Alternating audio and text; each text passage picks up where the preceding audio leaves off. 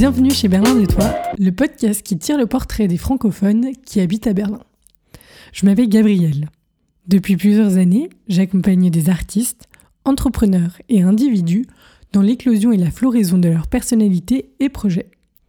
Berlin de Toi a pour objectif de créer un réseau de gens dynamiques, de provoquer des rencontres et vous faire découvrir la ville sous de nouveaux aspects. Excellente écoute et à tout de suite. T'as passé une bonne journée? J'ai passé une très bonne journée. Il va falloir que tu me fasses des réponses plus longues. Hein. ok. Euh, oui, j'ai passé une bonne journée. J'ai travaillé ce matin. J'ai eu des patients très cool, euh, beaucoup de progrès dans, dans ce qu'ils ont fait, dans leur santé. Et euh, ça fait toujours plaisir d'avoir des, des, journées comme ça. Je bosse à mi-temps, donc j'ai fini à 13h et c'était cool. Et après, je suis rentrée chez moi. Ouais, alors attends, parce que tu bosses à mi-temps, mais c'est parce que l'autre partie du temps, tu travailles pour tes examens. Ouais, c'est ça. ça. je tiens à préciser, c'est pas 13h et après. Non, non, non, c'est pas bientôt, bientôt, ça sera ça. Bientôt, ça sera un vrai mi-temps. Mais pour l'instant, c'est euh, ouais, je suis à mi-temps et en fait, mon temps libre entre guillemets, c'est euh, pour mes révisions euh, de, de mes examens d'ostéopathie qui vont avoir lieu là en début juillet. Alors nous avons plein d'indices sur la personne qui est là aujourd'hui. Très heureuse de t'accueillir, Caroline Favre, sur ce nouvel épisode du podcast. Bienvenue. Merci Gabriel.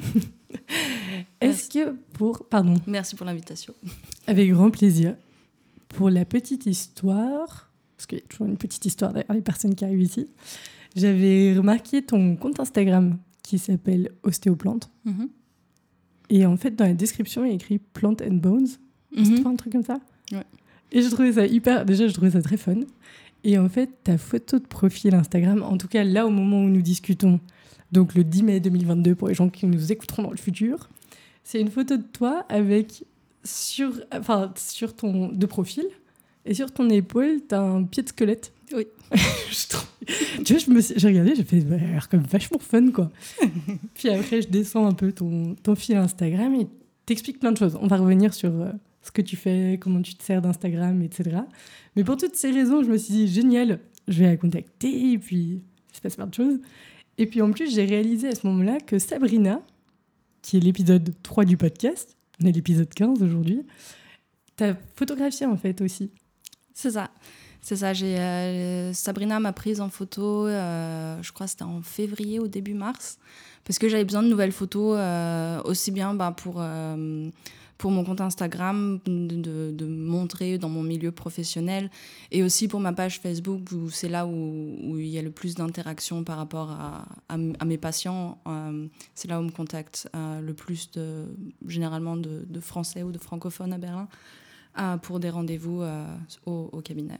Et du coup, ouais, j'ai rencontré Sabrina il y, a, il y, a, un, deux, trois mois de ça, je sais plus. Je perds, je perds la, notion du temps en ce moment. ça file, c'est clair. C'est le mm. début de l'été. Enfin, non, de l'été. Du printemps. Ouais. printemps. Alors, Caroline, pourrais-tu, s'il te plaît, on a un peu commencé, mais te présenter? Mm-hmm. Alors, euh, je m'appelle Caroline. Euh, j'ai Demain, j'aurai 29 ans. Euh, je viens de France, mais je suis franco-allemande. Ma, ma, mère est allemande. Et euh, j'ai déménagé à Berlin à 19 ans. Donc cet été, ça fera 10 ans. Et à, la base, comme beaucoup de gens à Berlin, je suis venue pour euh, juste passer un an à Berlin. J'étais un peu perdue, entre guillemets, dans ma vie parce que j'avais commencé des études en France à la fac et ça m'avait pas plu du tout. Et je savais pas trop quoi faire de ma vie. Et du coup, cette, euh, cette première année à Berlin, ça a été un peu une sorte de, loin de chez moi, une sorte de reconnexion en fait avec ce que je voulais vraiment faire. Et en fait, c'est là où j'ai découvert qu'en Allemagne, euh, on pouvait devenir kiné en trois ans.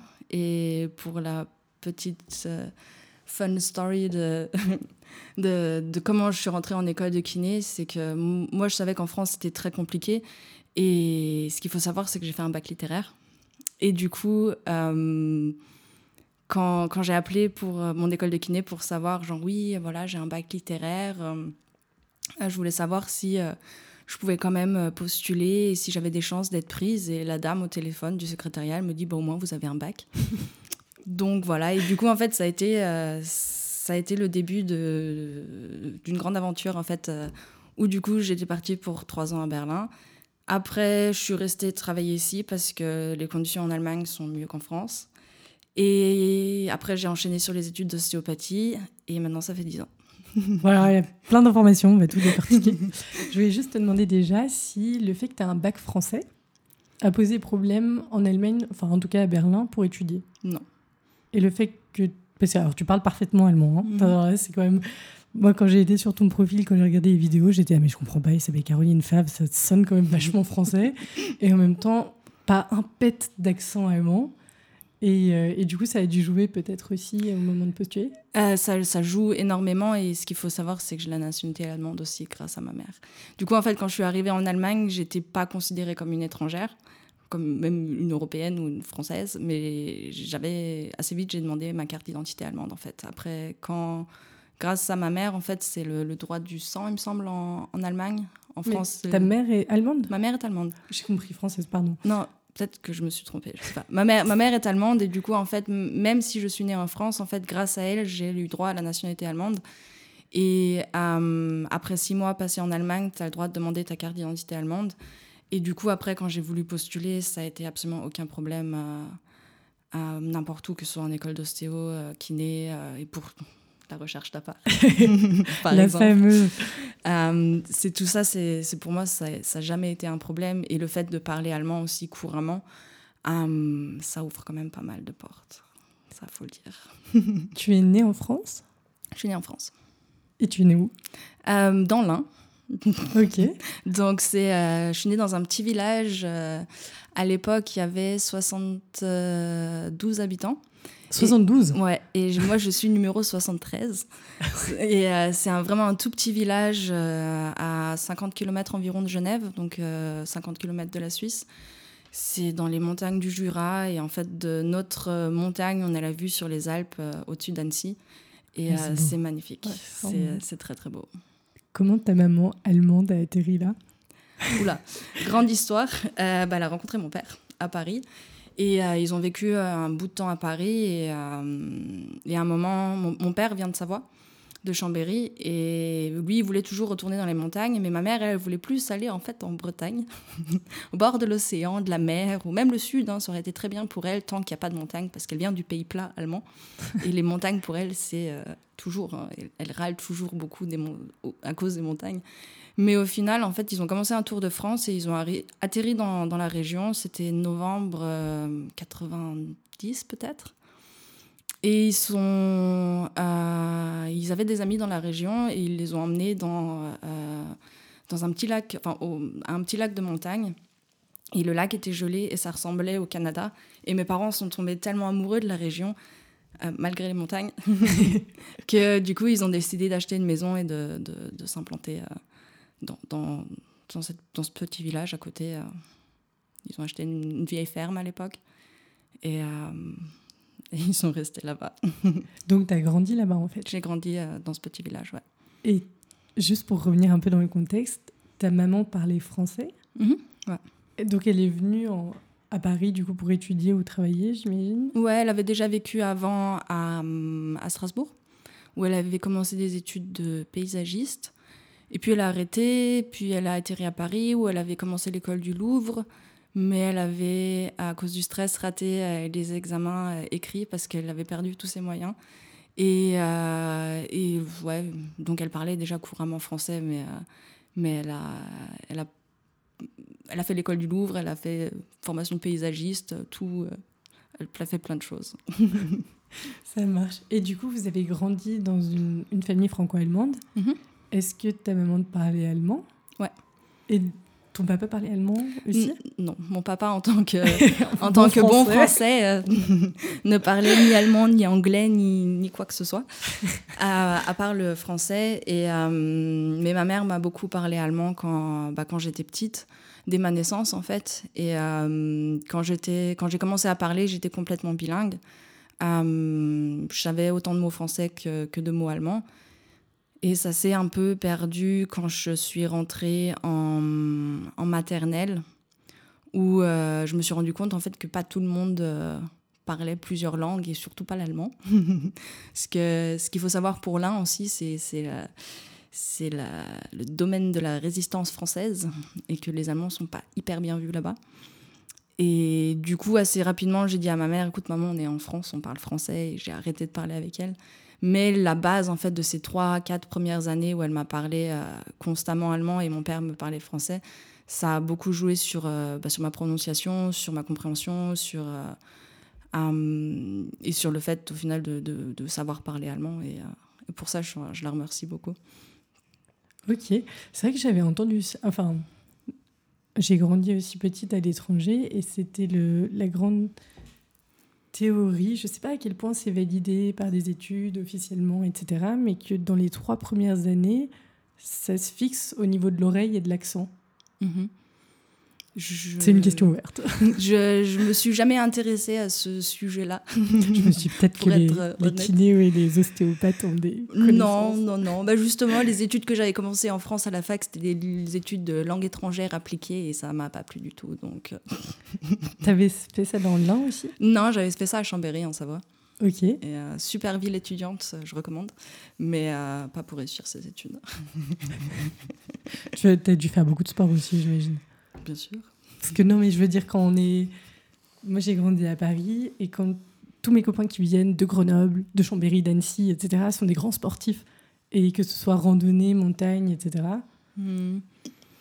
Alors, c'est un des gros paradoxes euh, qui me fait toujours rire, en fait, euh, maintenant, c'est que j'ai toujours détesté le sport et je suis devenue kiné. Ah ouais? J'ai vraiment toujours détesté le sport parce que. Euh, parce que ça a toujours été, le, sport à l'école, ça a toujours été très très compétitif. Et euh, ce qu'il faut savoir en fait, c'est que quand j'étais petite, j'étais en surpoids. Et du coup, euh, ben, t'es pas forcément la meilleure en, cours de sport. Euh, tu es toujours la dernière à être choisie. Et ça, c'est des choses qui, euh, qui ont fait que ça n'a jamais été une de mes grandes passions. Maintenant, j'ai tendance à dire, je j'aime pas le sport, mais j'adore être en mouvement. Donc je fais euh, là, euh, je fais tout à, vélo à Berlin. Je fais, vraiment, euh, des fois ça m'arrive de faire 40 km dans la journée et je trouve ça trop cool. Euh, quand j'ai le temps, euh, je fais de la boxe taille par exemple, euh, mais c'est pas pour la compétition, c'est vraiment juste pour le pour la beauté en fait de, bouger. J'adore faire des randonnées, j'adore j'adore nager aussi, j'adore faire des expéditions en sac à dos avec la tente avec mon, mon copain. Et on part en forêt noire pendant une semaine. Et on se dit on va faire 100 km en une semaine. Donc j'adore le mouvement, j'adore être en mouvement, mais je déteste le sport. c'est, c'est, je pense que le, sport, ça a été, c'est quelque chose qui, qui est né en fait euh, à la fin du 19e siècle, euh, début du 20e siècle, en tant que, en tant que sport, en tant que, que, que euh, je sais pas comment on dit, de, de, d'institution qu'il faut faire pour être en forme. Mais en fait, c'est, c'est tout à fait dissocié de généralement c'est pas des, mouvements qui sont naturels pour euh, pour l'être humain en fait. On n'est pas fait pour courir des marathons. On n'est pas fait non plus pour euh, euh, courir 90 minutes après un ballon. C'est en fait c'est des mouvements qui sont tellement intensifs que ça s'il n'y a pas un bon suivi comme comme au niveau professionnel il y a énormément de gens qui se blessent en sport en fait alors que si ils écoutent un poil plus leur corps et qu'ils se disent ah j'ai envie de faire ci, j'ai envie de faire ça, j'ai envie de me bouger comme ci, comme ça, euh, et, que les mouvements deviennent plus naturels, il y a beaucoup moins de, de, blessures. Et je trouve que c'est plus rigolo. Grande thématique de être à l'écoute quand même, j'ai l'impression, hein. que ce soit dans le dans l'ostéopathie, la kiné, ce genre de choses. Mmh. Alors juste avant d'arriver là, juste, tu faisais tes études à Chambéry. Ta mère vient de Berlin, d'origine? Non, ma mère vient de Düsseldorf. Et ma grand-mère est née à Berlin et, elle a déménagé à, à Düsseldorf avant la Seconde Guerre mondiale. Et pendant, elle est revenue un peu à Berlin. Et après, elle a rencontré mon grand-père et ils sont restés à Düsseldorf, du coup. Et, euh, et mon grand-père, lui, vient de Düsseldorf aussi. Et, euh, voilà. T'es allé régulièrement en Allemagne? Ouais. Ouais, ouais. C'est, euh, tout Noël, c'était toujours sacré pour nous. C'était soit mes grands-parents allemands venaient, en fait, ils faisaient le grand voyage, euh, je sais pas, je crois qu'il y a 800 km, entre 800 ou 900 km. En voiture? En voiture, ouais. Et c'était vraiment le grand voyage. Donc, je me souviens, on partait très, très tôt le matin il y avait toujours des spéculos. Et c'était les, anciens spéculos. Je ne sais pas, il n'y a plus des spéculos comme ça. c'était des, vrais spéculos de lu de l'époque, des années 90 peut-être, qui étaient super bons. Et ça, c'est vraiment genre, euh, c'était les grands voyages où on partait en Allemagne ou quand mes grands-parents arrivaient euh, d'Allemagne nous voir. Et euh, quand j'étais un peu plus âgée, j'ai passé mes étés chez mes grands-parents. au début, une semaine toute seule. Je prenais l'avion toute seule. Et après, euh, après c'était deux semaines. Et j'ai dû faire ça deux ou trois euh, euh, étés d'affilée. Et mes grands-parents, me, comme ils étaient un peu âgés, qui ne pouvaient pas me, me, en allemand on dit beschäftigen, m'occuper, m'occuper toute la, toute la journée.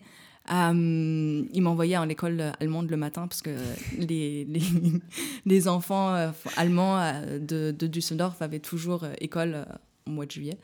Et, euh, et du coup, c'était très, très rigolo. Ouais.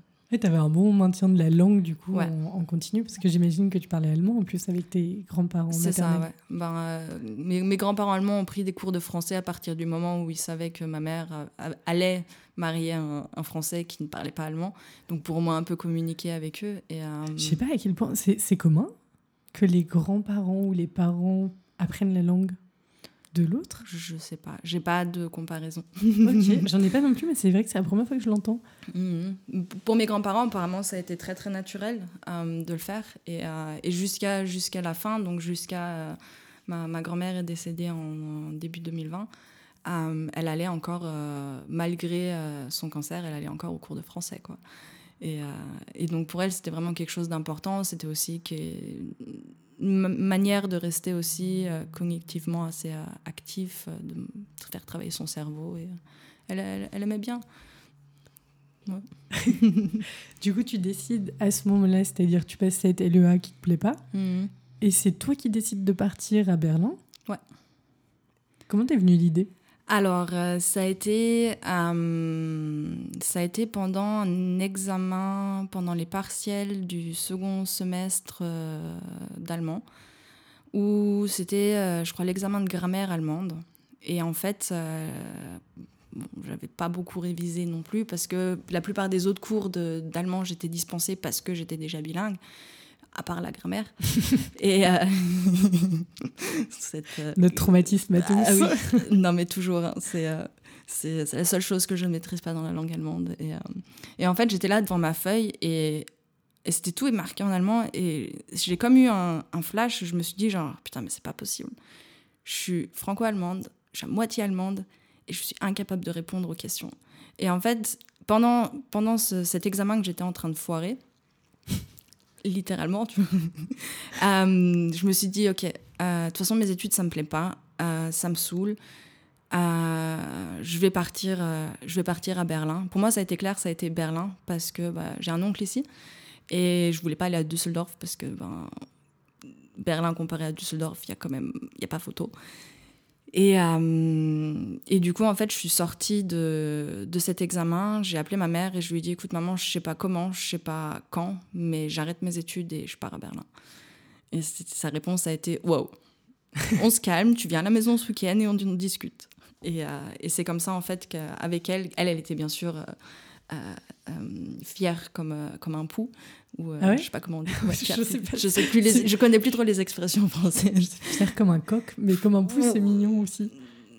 C'est quoi non c'est vexé comme un pou vexé comme un pou ouais non elle était très fière en tout cas. Et et elle a... et du coup en fait on a plus ou moins manigancié manigancié manigancié mon départ à Berlin et quand tout était prévu. Donc, euh, à la base, je voulais euh, juste me prendre un part comme ça, euh, travailler dans un bar et, et, et, puis voir ce que, ce que la vie m'apporte. Je voulais travailler, je voulais faire quelque chose pour m'occuper et en même temps avoir le, suffisamment de temps à côté. Et en fait, on est, ma mère, elle trouvait ça pas elle trouvait ça un peu risqué, on va dire. et elle m'a dit bah, écoute, pourquoi tu ne deviendrais pas fille au père? Et, et en fait, c'est comme ça que j'ai appris d'une que aussi bien ma grand-mère allemande que ma mère ont été filles au père. Et que c'était un peu du coup dans la tradition, dans la lignée en fait des femmes du, du, côté allemand, donc du côté Juncker, pas du côté Favre. et, et, ça, et du coup, c'est comme ça que, que ça s'est développé. Et une fois que tout était prêt, qu'on savait quelle, quelle agence j'allais contacter, j'avais encore rien, rien fait, on, a, on en a parlé à mon père. Et mon père, il m'a pas parlé pendant deux semaines. Il a été genre, pour lui, le coup, lui, il a été vexé comme un pot. Que je, quitte la, la, mère patrie France, que, que je quitte son pays à lui, que je le quitte lui. Il a été vraiment très, très vexé et il m'a pas parlé pendant deux semaines. Et ça, ça m'a, ça m'a marqué. Et puis au final, en fait, au final, bon, bah, il m'a laissé faire. et, et, tout ça, c'était, je crois que mes partiels étaient en avril. Et le 12 juillet, je suis arrivée à, je suis arrivée à Berlin. Donc ça a été très, très rapide. Et, euh, et voilà. 12 juillet 2012. 2012, ouais. Parce que justement, c'est ce que je voulais te demander, 19 ans, en tout cas d'un point de vue français. C'est hyper jeune, enfin, ça reste jeune pour euh, partir quelque part à l'étranger. Du mhm. coup, si, tes enfin, si ta maman, en tout cas, du côté allemand, te dit euh, nous, c'est ce qu'on fait, c'est normal. Ouais. Bah, il y avait ça d'un côté, et puis aussi l'autre côté que qu'il y avait ce côté sécurisant que bah, j'avais mon oncle à Berlin. Donc, je n'étais pas vraiment toute seule non plus. Et c'était de la famille, c'était quelqu'un, et j'en ai, j'ai euh, beaucoup euh, à, entre guillemets, utiliser ça, euh, cette sécurité-là au début quand j'ai eu des problèmes avec ma première famille d'accueil, où j'ai appelé mon oncle euh, en disant eh ben, écoute, la famille, elle m'a foutu dehors. C'était pas de ma faute, je tiens à préciser. Mais elle m'a mis à, la porte et, euh, et, en fait, il fallait que, bah, fallait que je dorme quelque part. Donc je l'ai appelé et je lui ai dit écoute, est-ce que je peux débarquer chez toi avec mes valises? Jusqu'à ce que je retrouve une autre, une autre famille. Et, et ça, ça c'était, c'était vraiment cool. La famille d'accueil, ça s'est organisé comment? Tu te présentais comme je parle français et allemand? Euh, Je me souviens plus. Je sais juste qu'il y avait un gros formulaire à remplir avec très, très allemand, très allemand avec plein de choses qu'il fallait cocher, ce qu'on voulait, ce qu'on savait faire, euh, des trucs comme ça. Et puis, euh, et on envoyait ce dossier. Et après, en fait, il y avait des familles, euh, plusieurs familles que, via l'agence, nous, nous contactaient. Et on a eu un Zoom call. Et au début, c'était très bien. C'était une famille avec trois enfants. et c'était, ça allait, avait l'air super cool. À l'époque, j'avais pas non plus le. J'étais très souvent très intimidée par plein de choses. Et du coup, en fait, euh, j'écoutais pas trop mon intuition. Et du coup, ouais, non, en fait, ça n'a pas marché. Je suis restée quatre mois chez eux. Et en fait, j'étais un peu plus exploitée qu'autre chose. Euh, et les enfants étaient adorables, mais euh, il y avait de gros problèmes dans, dans la famille. Le, le, deuxième était handicapé moteur et mental. Et en fait, ça a complètement. Enfin, les, parents étaient, étaient pas bien, quoi. En fait, ils m'ont un peu utilisé comme bonne à tout faire. Euh, après, mais euh, je crois qu'en tant que fille au père, on a le droit de bosser seulement 30 heures par semaine, grand max. Et en fait, après mes 30 heures que je bossais, donc après chaque journée, il fallait encore que je passe l'aspirateur, que je plie le linge. Si le linge n'était pas plié correctement, il fallait vraiment que. Euh, elle le défaisait devant moi, il fallait que je le replie, des trucs comme ça. C'était vraiment genre ultra traumatisant pour moi. Mais pour le coup, maintenant, je sais comment plier des, des habits, quoi. Donc, euh, c'était quelque chose, moi qui a toujours été très, très bordélique, ça m'a appris quand même, après coup, j'ai remarqué que ça m'avait appris pas mal de choses. Mais, euh, mais quand je me suis plaint à, plainte à, à l'agence immobilière et que l'agence n'a rien trouvé de mieux à faire qu'en fait d'envoyer un mail avec tout ce que je disais qui me dérangeait, la mère, a, quand elle est rentrée le soir, en fait, elle, a pris son gamin, elle m'a dit tu ne les touches plus et tu as le choix, soit tu ne bosses pas pendant une semaine, euh, on te paye un hôtel, euh, soit tu vas chez ton oncle. Donc, voilà. C'est C'est Anne de Rennes qui nous avait raconté aussi qu'elle avait eu une expérience, euh, première expérience de jeune fille au père assez traumatisante. Mhm. Et du coup, tu vas chez ton oncle et tu as quand même voulu, toi aussi, retrouver une autre famille après. pour, moi, c'était une évidence. C'était, euh, c'était, c'était pour ça que j'étais à Berlin et, et j'adore bosser avec les, avec les enfants. C'était quelque chose que je, trouvais cool. Et puis surtout, même si l'agence immobilière sur euh, pardon, l'agence de opère sur le coup euh, a, pas été très cool, ils m'ont quand même trouvé une autre famille. Et, euh, et pour le coup, ça, c'était vraiment une famille en or, avec un petit garçon qui, à l'époque, avait six mois. C'était encore un, un tout petit bébé et, et c'était trop cool. la seule chose, ils avaient une femme de ménage, du coup, je devais rien faire. J'avais une chambre à moi qui était juste à côté de la porte d'entrée. du coup, je pouvais rentrer, sortir la nuit, rentrer à pas d'heure, donc profiter de la vie de Berlin quand tu as 19 ans, justement. Mm. Et euh, sans que ça fasse du bruit, et, c'était très cool. Et au début, la seule chose que j'avais à faire, c'était me balader dans le Tiergarten avec une poussette. quoi. Donc, ce qui était très bizarre au début, parce que tu as 19 ans, le gamin était blond aux yeux bleus, comme moi.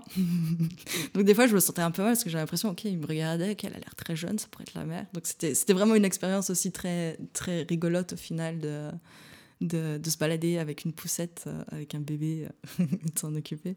Et euh, ça a été vraiment une famille en or. J'ai continué à faire du babysitting chez eux pendant presque toutes mes études de kiné aussi. Du coup, ça me soutenait financièrement et ça, c'était très cool. C'est vrai que c'est l'avantage quand tu travailles avec des gens qui ont un bébé de 6 mois, quoi. Ouais. bon, après, il a grandi, hein, mais, mais je l'ai suivi, entre guillemets, jusqu'à jusqu'à ce qu'il ait 4 ans, je crois. Ouais. Quand tu arrives à ce moment-là à Berlin, tu connais ton oncle? Ton oncle, pardon, mais tu connais personne d'autre, c'est ça? Ouais. Comment tu as commencé à rentrer en, contact avec des gens? Parce que toute cette période-là, ça dure combien de temps à peu près le, la partie jeune fille au père? Euh, C'était un an, c'était de juillet à juillet. Ouais. Et euh, ben, euh, rencontrer des gens, c'était au début grâce à, à d'autres filles au père. Il y avait aussi des garçons au père. Et euh, ben, du coup, je me souviens d'une soirée au Mawa Park où en fait on était avec un des mecs au père et il se trouve que dans la soirée au Mawa Park à côté, en fait, ce, ce mec il connaissait un autre mec. Du coup, on a été invité à cette soirée-là. On s'est retrouvé dans un appart à Prenzlauer Berg où je connaissais personne. Il y avait un mec brésilien et j'ai pris son numéro. Enfin, c'était parce qu'il était très gentil et tout. Enfin, et puis moi je connaissais personne. J'étais très naïve à l'époque. Et, euh, et, euh, et, euh, et, ouais, puis après, j'avais revu ce mec-là, et en fait, il avait amené d'autres potes à lui, et c'est là où j'ai rencontré mon, mon, premier copain à Berlin. Et grâce à lui, après, j'ai rencontré plein d'autres gens, et après, il y a eu l'école de kiné où j'ai rencontré d'autres gens, et après, c'est de fil en aiguille, comme ça, ça s'est développé, et tu, tu, te montes un réseau d'amis français. Euh, au début, je refusais tout contact avec les Français. Que je vais te demander, ouais. C'est euh, au début, ah, malgré euh, le fait que mon premier copain ait été français, enfin lui aussi était franco-allemand, mais mais sinon, je refusais catégoriquement tout contact avec les Français parce que je me disais non, je suis en Allemagne, je veux je veux parler allemand, quoi. Je veux pas me retrouver dans une communauté de Français et de rester dans ma bulle. Et par contre, plus tard, c'est ce que j'ai cherché, c'est ce que j'ai trouvé. Et, euh, euh, ça, c'est quelque chose qui m'a toujours beaucoup soutenu par la suite, de le fait de pouvoir parler français, euh, pas au quotidien, mais enfin maintenant oui, parce que je suis dans un cabinet franco-allemand où mon chef est aussi franco-allemand. Du coup, je parle français tous les jours, j'ai plein de patients français, et ça, c'est quelque chose, ça me, ça me redonne le sourire, parce que quand tu pars, en fait, à la base juste pour un an, et que tu te retrouves au final à rester dix ans dans un endroit, et ben ça fait du bien de d'avoir un peu de, home, de maison en fait dans ton quotidien et euh, de pouvoir parler de politique française ou euh, juste de se donner les derniers types. Ouais, j'ai trouvé un fromage là ou j'ai trouvé découvert une fromagerie trop cool et tout. Ça c'est euh, ça c'est cool. Est-ce qu'il y a eu des différences au niveau de ce que tu mangeais où tu t'es dit ok ça non ou ça oui ou est-ce que Quand du je... fait que tu venais aussi régulièrement, mmh. tu avais peut-être moins ce cette inhabitude, on va dire? Mm, Ouais, pour moi, pour moi, je connaissais. J'avais été à Berlin aussi deux fois auparavant euh, visiter euh, mon oncle euh, avec mes parents et, et du coup, je connaissais, je connaissais la Berliner Currywurst. C'était, je connaissais. c'est, je connaissais le pain noir, le pumpernickel, le vrai. et c'est, je connaissais la bière allemande, donc c'était quelque chose que, qui était pour moi, il n'y a, pas eu vraiment une grande, grande différence euh, parce que je connaissais déjà d'avant. Est-ce qu'il y a eu un. Est-ce qu'il a été le moment où tu t'es dit euh, non, mais en fait, je vais, je vais rester? Euh, Il y a eu plusieurs moments parce que au début, je savais qu'en France, on gagnait très, très bien sa vie en tant que kiné. Et du coup, en fait, euh, quand je me suis séparée de mon premier copain, c'était clair, ok, je finis mes études et je rentre en France. Sauf que... Alors, pardon, juste, à quel moment tu as décidé de faire kiné? Peut-être juste avant euh, environ, ça, ça a été, je pense, septembre, octobre 2020. 2012, pardon. Et. Donc ça faisait pas encore un an que tu étais Non, là, ça faisait pas un an, ça arrivait très rapidement. Et ça aussi, c'est une des choses pour laquelle je remercie beaucoup cette, cette première famille d'accueil qui a été au final, sur le coup, une, une, expérience très horrible, mais au final très enrichissante parce que grâce à leur enfant handicapé, j'ai eu contact avec leur euh, ergothérapeute. je sais même pas si c'est un boulot qui existe en France. et en fait, elle, elle m'a dit, mais pourquoi tu ferais pas kiné? Et en fait, c'est là où je me suis souvenu que quand j'étais euh, plus jeune, je crois quatrième, troisième, j'aurais bien voulu être, euh, être, être kiné en France. J'avais déjà regardé, etc. Sauf qu'il fallait faire un bac S.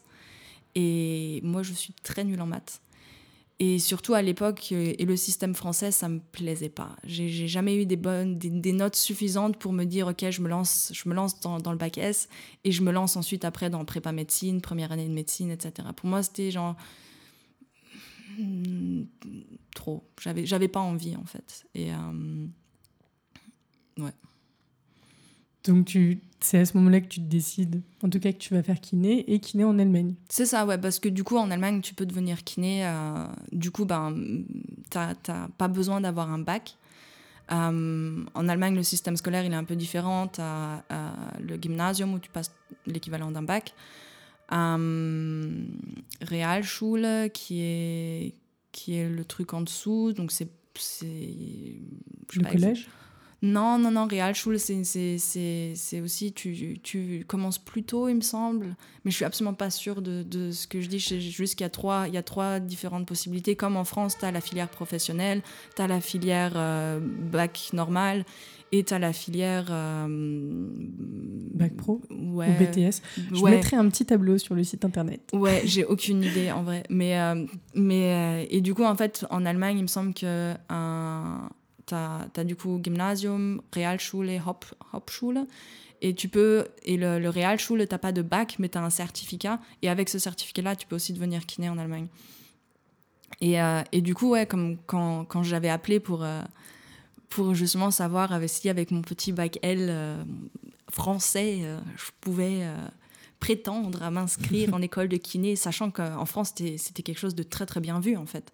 D'être kiné, quand, quand tu es kiné en France, tu es, presque médecin. les médecins, ils, te parlent de manière, ils te regardent dans les yeux, ils te disent ouais, on est égaux. Ici en Allemagne, c'est pas du tout le cas, et ça, c'est un truc que je savais pas.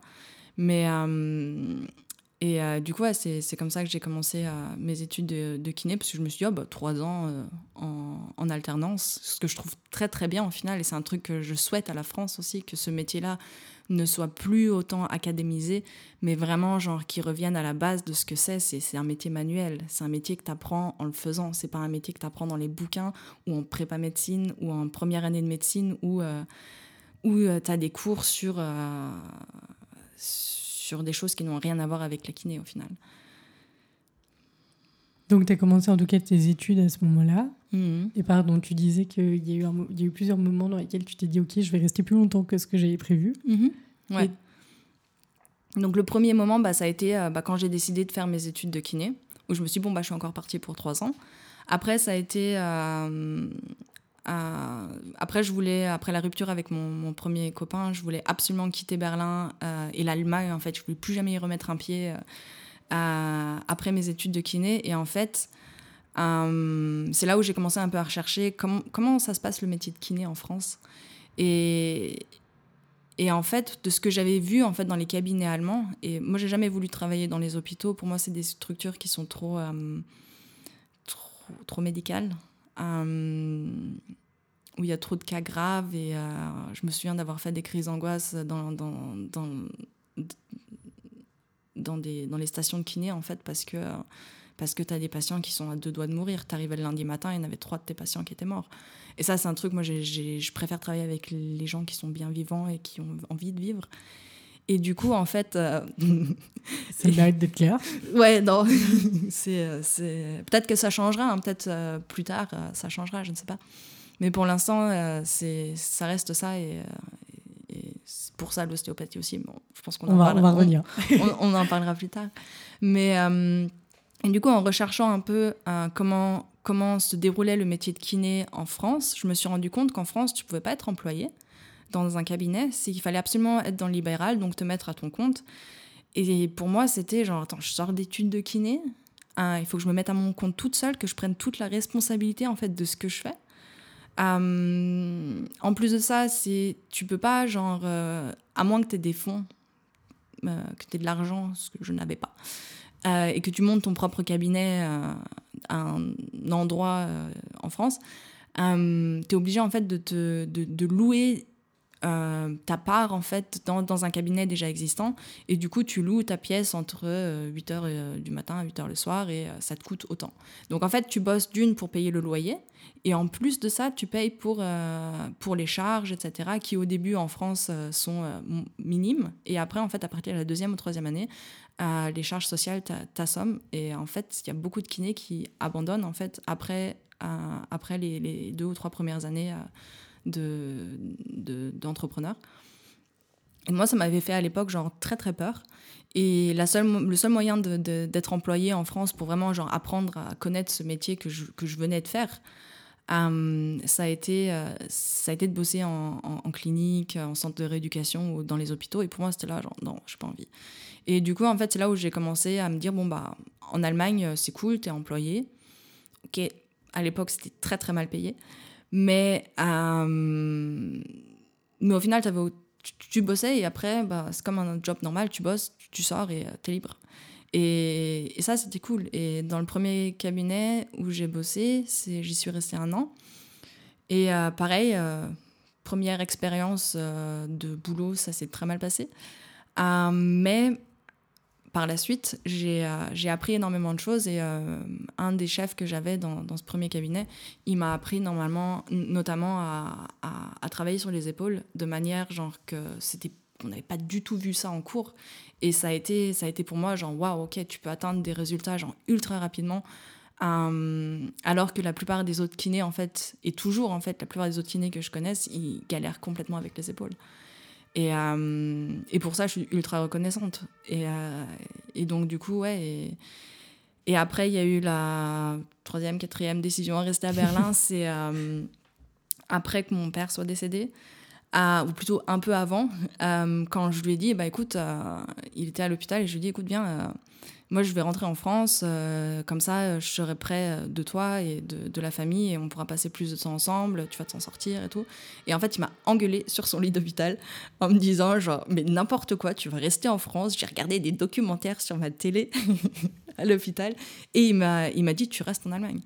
Et en fait pour moi ça a été un peu genre un choc entre guillemets, c'était pas parce que je voulais écouter mon père, mais c'est parce qu'en fait, je me suis rendu compte que, ouais, non, il y avait tellement d'avantages pour moi d'être euh, française à, Berlin et d'être kiné française à Berlin et d'être juste à Berlin. C'était pour moi, genre, non, c'est la ville que j'avais choisie dès le début et en fait, c'est une ville que j'adore.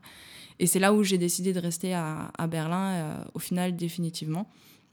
Et depuis, et ça, c'était en 2017, et depuis. Euh, il y a des moments où je me dis genre ok je veux plus jamais passer un hiver entier à Berlin mais c'est l'hiver berlinois. Mais au final, genre, vraiment quitter Berlin, c'est, pas une décision facile.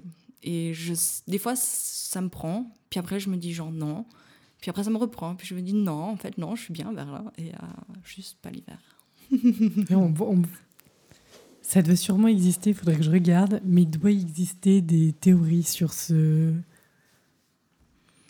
hin und her de Berlin. Parce que mes copains qui écoutent ce podcast Jérôme, je te fais des bises si t'es là, et qui me disent Mais c'est quoi votre problème avec l'hiver à Berlin? Parce que ça a l'air d'être un sujet, t'en parlais à chaque fois. Et je Ouais, ben, c'est vrai que c'est un sujet. Bon, il faut dire que le Covid, les deux dernières années, ont donné un aspect à l'hiver de Berlin qui a été euh, encore plus violent. Encore plus violent, ouais. Que d'habitude. Ouais, mais. Euh, Toi qui en es à ton dixième.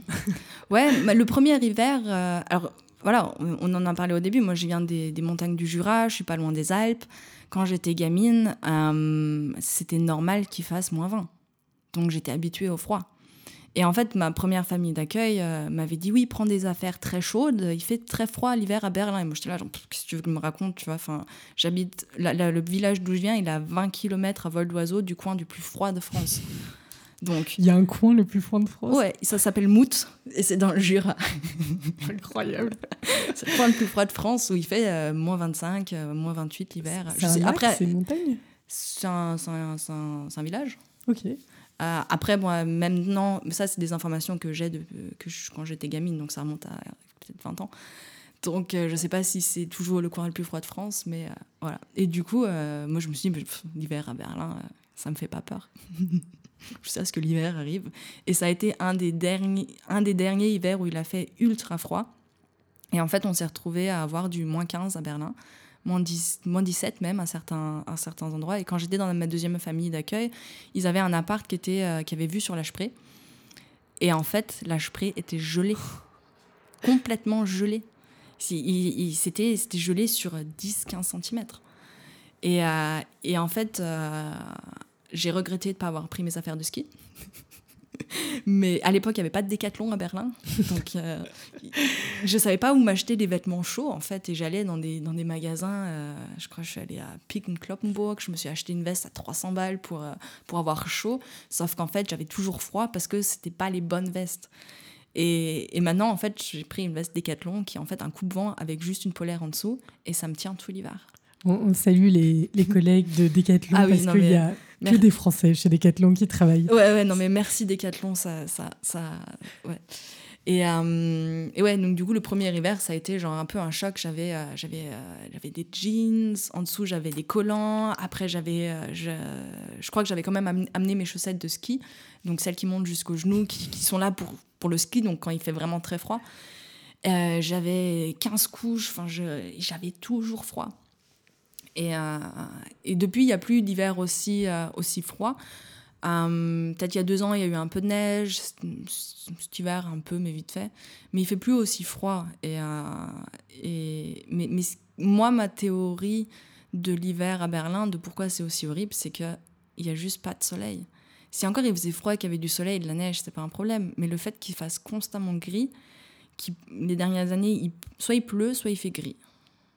Procurez-vous des lampes de luminothérapie. Et si vous avez la possibilité, faites euh, un week-end, une semaine euh, en Espagne ou en Italie, le temps d'y aller, le temps de revenir. Ah ouais, non, mais c'est ça. Mais euh, beaucoup de gens font ça, ceci dit. hein, Mm. donc, euh, Ouais, bah après 10 ans, j'ai enfin pris la décision de ne plus jamais passer un hiver entier à, Berlin. ouais. Là, ça me, ça me- non, les, les deux dernières années, ça, ça a été vraiment genre euh, dur. Cet hiver, je suis partie en France, mais bon, dans les montagnes, donc il y avait de la neige aussi. Donc c'était pas vraiment genre grand soleil. Mais, euh, mais ouais. Mais entre les 10 ans, maintenant, tu fais du vélo en hiver à Berlin. c'est ça. une vraie de vraie. Ouais, non, euh, ouais, pour le coup, euh, en allemand, il y a ce Spruch qui dit, qui dit euh, ce Spruch, cette, ce- Citation, ce mot, ouais, ce, dicton qui dit euh, es gibt kein schlechten Wetter, es gibt nur schlechten Klamotten. En gros, il n'y a pas de mauvais temps, il y a juste des mauvais habits. Et en fait, c'est vrai. c'est euh, moi, je fais du vélo Très maintenant. pratique. Ah oui, non, mais c'est très pragmatique, très pratique, c'est très allemand. Mais ça marche. C'est- bête, mais ça marche. C'est euh, c'est euh, ouais, non, c'est avec la bonne veste, avec les bonnes chaussures, tu fais du vélo en hiver, même quand ça gèle. Tu fais du coup ces trois années de kiné. Officiellement, tu peux pratiquer du coup seul, je veux dire en tant que salarié dans, une, dans un cabinet de kiné, j'imagine. Et à quel moment du coup tu te décides que bon, je vais repartir pour des études pour trois ans? Alors, euh, ça a été un- en fait un- après ma première année euh, d'employé euh, dans, dans le cabinet, dans mon premier cabinet, j'ai changé de cabinet. Je me suis retrouvée à Mette dans un cabinet qui était euh, qui était très très bien, mais qui était euh, entre guillemets très conventionnel, qui suivait à la lettre toutes les règles de du, du ministère. Enfin, c'est pas vraiment le ministère de la santé. Très, c'est- très curieux en Allemagne. hein. Hmm? Très curieux de suivre les règles. Ouais, non, mais c'est. en- en- euh, les règles à la base, pour une séance de kiné, c'est 20 minutes. Et en fait, mon chef à l'époque disait, bah ouais, c'est 20 minutes. Dans le premier cabinet où j'étais, c'était un cabinet presque privé. Du coup, on avait beaucoup de, grosses ordonnances où, du coup, en fait, on avait. Des fois, j'avais des patients pendant une heure et demie. Donc, euh, c'est un tout autre challenge de les occuper pendant une heure et demie, surtout ben, quand ils n'ont pas grand-chose. Mais, euh, mais vraiment, le contraste entre, euh, OK, de passer à un patient pendant une heure et demie, une heure, des fois une demi-heure, des fois trois quarts d'heure, à trois patients dans l'heure, ça m'a un peu genre, euh, ça m'a un peu, euh, ça m'a un peu saoulé. Et du coup, euh, assez rapidement, je crois, ça devait être huit mois, neuf mois après, où en fait j'avais tendinite à répétition aux avant-bras parce que je bossais trop. J'avais dit plusieurs fois, attends, je peux pas faire mm, tant de, de, drainage en fait lymphatique parce que c'est toujours le même mouvement. Et en fait, ça m'avait créé des tendinites euh, dans les deux mains. Et, à l'époque, pour moi, c'était inconcevable de se mettre en arrêt maladie à cause de ça. Donc, je continuais à bosser. Et, euh, et à un moment, je me suis dit, euh, parallèlement, j'ai commencé à méditer. un peu avant et pendant une méditation en fait je me suis rendu compte attends il faut que je change quelque chose c'est pas la vie que je veux je veux pas continuer à vivre comme ça à me tuer en fait à bosser genre en, en 20 minutes 20 minutes 20 minutes c'est beaucoup trop stressant pour moi. Et, euh, et j'avais déjà rencontré une ostéo qui m'avait beaucoup aidé en fait pour euh, d'autres douleurs que j'avais eues. Et en fait, elle, elle avait un cabinet où c'était tout calme. Elle me prenait pendant une heure. Elle prenait plus cher que qu'une séance de kiné normale. Donc il y avait cet aspect aussi financier pour moi qui a, qui a été au début un,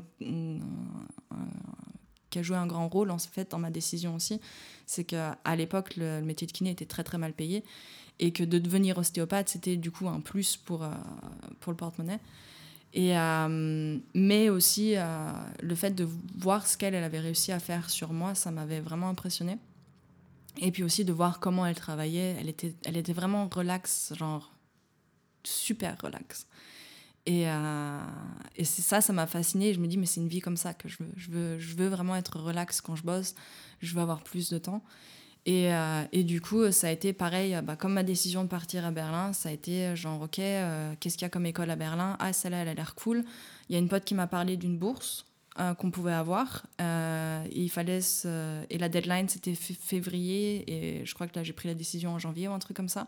Et il me restait deux semaines pour me présenter à cette bourse où euh, je connaissais déjà d'autres kinés qui s'étaient présentés pour cette bourse qu'ils n'avaient pas eu. Et je me suis dit, bon, bah, je m'étais dit un peu, si je, si je reçois la bourse, euh, je, je, vais me présenter à. Je, je vais faire des études d'ostéo. Et au final, je l'ai reçu. Euh, et du coup, c'était là, genre, bon, bah, je commence en septembre. Quelle est la différence exactement entre kiné et ostéo? Mm-hmm. Alors, euh, tu fais la version courte, la version longue. Ah, moi, j'ai mon temps. Hein. Alors, euh, la kiné, euh, on va parler de la théorie des, des deux professions.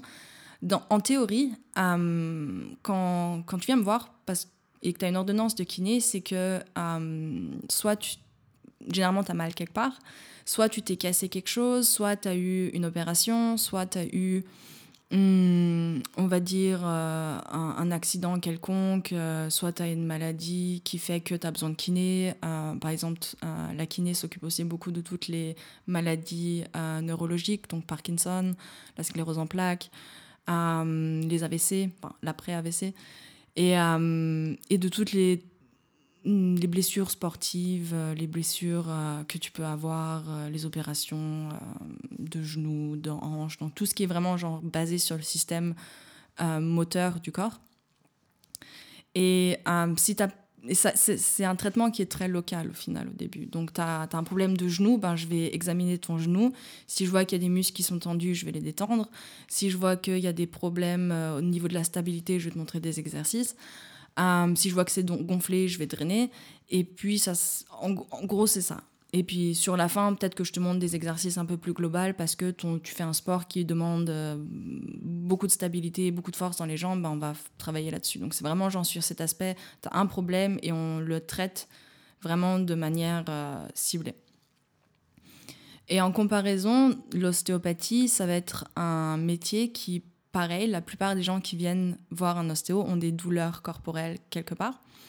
Hum, un patient qui a déjà de l'expérience dans l'ostéopathie va venir pour des choses complètement différentes, donc pas forcément des douleurs euh, sur le système moteur euh, ou musculo-squelettal, mais vraiment des douleurs euh, menstruelles par exemple, ou des problèmes de digestion, des migraines, des problèmes de respiration, de l'asthme, certains aussi des problèmes émotionnels après rupture, par exemple, pour un peu voir s'il n'y a pas si le choc émotionnel, le traumatisme a pas eu des répercussions sur le système nerveux, par exemple, ou qui remarque, ok, dans ma tête ça va mieux, mais je remarque toujours que j'ai toujours de l'anxiété quand je pense à ce qui s'est passé, ou, vraiment plein, plein de choses comme ça. Et en fait, l'ostéopathie, que tu viennes pour un problème de genou ou pour un problème d'organes ou de système nerveux dérégulé, dérégulé. Euh, on va, je vais quand même te regarder de la tête aux pieds, tu vois, pour voir, comment fonctionne ton corps et qu'est-ce qui peut influencer sur ton problème actuel. Est-ce que tu as des blocages au niveau des articulations, au niveau des vertèbres aussi? Euh, Est-ce que tu as des problèmes euh, au niveau des organes? Est-ce que tu as un organe qui va être, entre guillemets, tendu et du coup qui fonctionne mal? Quand tu sais, par exemple, que tout le tube digestif, il est accroché, en fait, à ta base crânienne, donc par la bouche, et qu'il y a des études qui ont été faites que 80% des problèmes de cervical, des maux vraiment de, de, viennent du tube digestif. Euh, on peut se poser la question si vraiment ça fait du sens que les patients, du coup, viennent voir un kiné et pas un ostéo. Euh, mais ça, c'est encore, encore un, tout autre, sujet. Et donc, la différence, vraiment, c'est que la kiné va, va travailler très ciblé et l'ostéopathie va travailler vraiment dans, dans l'être, dans son entièreté.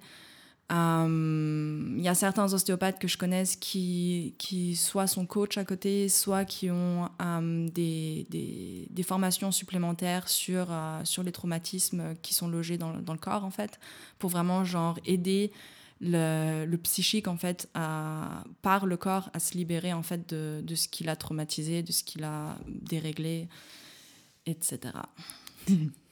Bon, moi, c'était très complet. Merci beaucoup. Et quelle est la différence juste avec un ergothérapeute, vu que tu en parlais au début? Un ergothérapeute, euh, ça va être. C'est un métier qui est très vague, je trouve. Euh, alors, eux, ils sont spécialisés dans la rééducation de la main. Donc, si. Que la main? Oui. Ok. Et en même temps, ils font plein d'exercices de mémoire de par exemple quand tu as eu un AVC tu vas aussi voir l'ergothérapeute pour un peu améliorer faire des exercices de logique ou des trucs comme ça. Enfin c'est c'est vraiment c'est très vague très vaste aussi. Euh, c'est un métier qui se meurt un peu. Euh, il y a de moins en moins d'ergo. Euh, puisque justement il y a de plus en plus de kinés qui sont aussi spécialisés dans la rééducation de la main par exemple. Et et voilà. Après c'est pas un métier que je connais à fond. L'ergothérapeute que, que j'avais rencontrée à, mon arrivée à Berlin, elle, elle faisait de la rééducation euh, vraiment psychomotrice sur cet enfant handicapé euh, moteur et mental. Donc c'est vraiment très très varié comme métier. Et euh, je veux blesser personne qui est ergothérapeute, mais je me demande aussi un peu quel, est, quel a intérêt vraiment de, de, de ce côté-là, de tout ce côté en fait manuel qu'ils font. En tout cas, ça montre qu'on a un problème en tout cas de lisibilité ou de compréhension de ce qui est fait en fait. Peut-être qu'il mm, faudrait juste qu'il le précise ou oui, en parle d'une autre manière. Ou alors qu'il y ait vraiment genre des que, vraiment chacun ait sa spécialité. Et euh, je connais une ergo qui, euh, qui est spécialisée en maladies euh, mentales par exemple, donc tout ce qui est schizophrénie, etc. Et j'ai absolument aucune idée de ce qu'elle fait. Faudrait que je lui demande d'ailleurs. Mais, mais donc c'est elle, elle travaille en clinique et elle travaille vraiment qu'avec des patients avec des, des maladies mentales très lourdes. Donc c'est très très varié. Ça marche. Est-ce que pour faire cette formation d'ostéopathie, tu as besoin d'être kiné avant? En Allemagne, oui. Ok, donc as besoin de, tu dois faire kiné pour faire ostéo. Ouais. Il euh, y a d'autres moyens aussi. Tu peux devenir Heilpraktiker. Alors, c'était ma troisième question. tu peux devenir Heilpraktiker euh, ou alors, soit tu es Heilpraktiker déjà avant que tu commences tes études d'ostéo, ou alors, je sais pas si c'est propre à mon école, mais mon école proposait par exemple à ceux qui voulaient vraiment devenir ostéopathe en disant eh ben, écoute, tu peux commencer là en septembre avec nous, mais à la fin des 4 ans, il faut que tu nous montres que tu es Heilpraktiker. C'est quoi Heilpraktiker C'est un très joli mot. Parce que Heil, c'est guérir, mais dans un côté sain, non Il me semble? Ouais. Et Praktika, c'est le praticien. Et euh, Heilpraktiker, ça pourrait se traduire au niveau euh, français de naturopathie mais les études sont différentes. Et en Allemagne, le métier de Heilpraktiker, c'est euh, c'est pas vraiment une formation. Donc en fait, tu peux, toi-même par exemple, tu peux décider, bah écoute, je participe à la prochaine, euh, aux prochains examens de Heilpraktiker et tu te prépares chez toi, tu achètes tous les bouquins qu'il faut, tu apprends ça par cœur et tu recraches tout ça aux examens.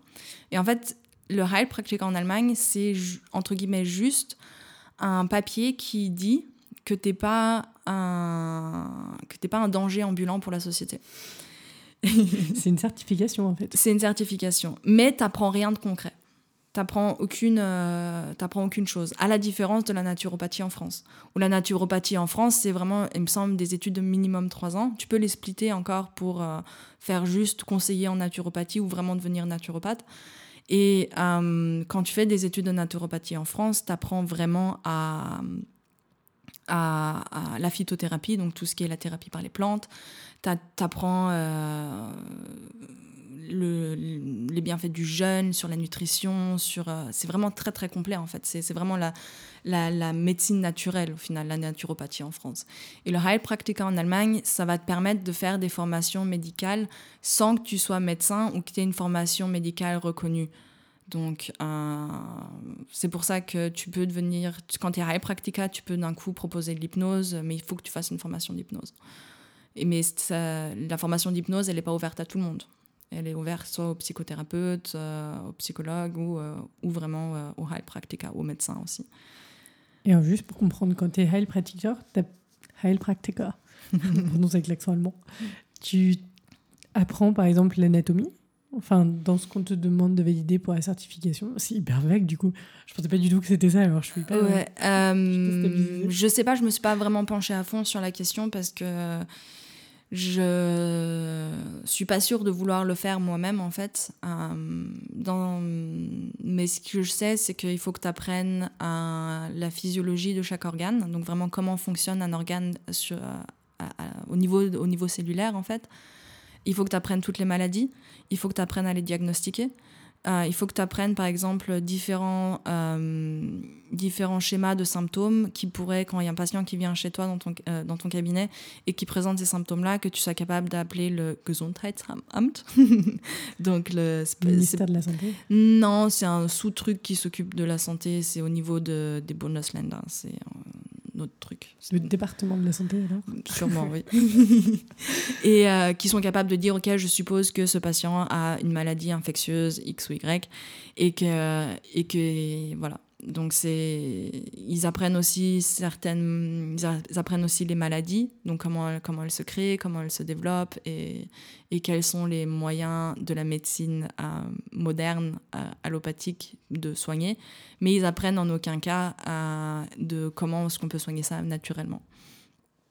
Et ils doivent apprendre aussi le Infektionsschutzgesetz. Donc c'est c'est euh, c'est le texte de loi en fait euh, sur les infections euh, qui a été beaucoup changé en fait les, deux dernières années à répétition.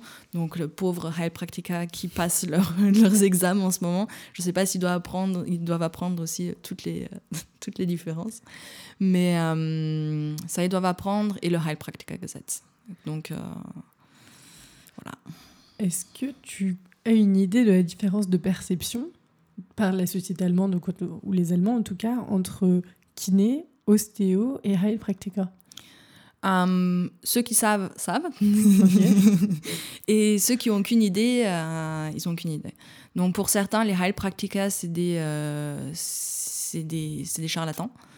Euh, alors qu'un Heilpraktiker, c'est peut-être juste quelqu'un qui a peut-être pas la foi de faire des études de médecine ou qui voulait pas devenir kiné ou qui voulait pas devenir euh, quelconque métier, de la médecine euh, qu'on a actuellement et qui se dit non, moi mon truc c'est l'homéopathie. Moi mon truc c'est que je veux faire de, des massages énergétiques. Moi je veux faire si, moi je veux soigner comme ça.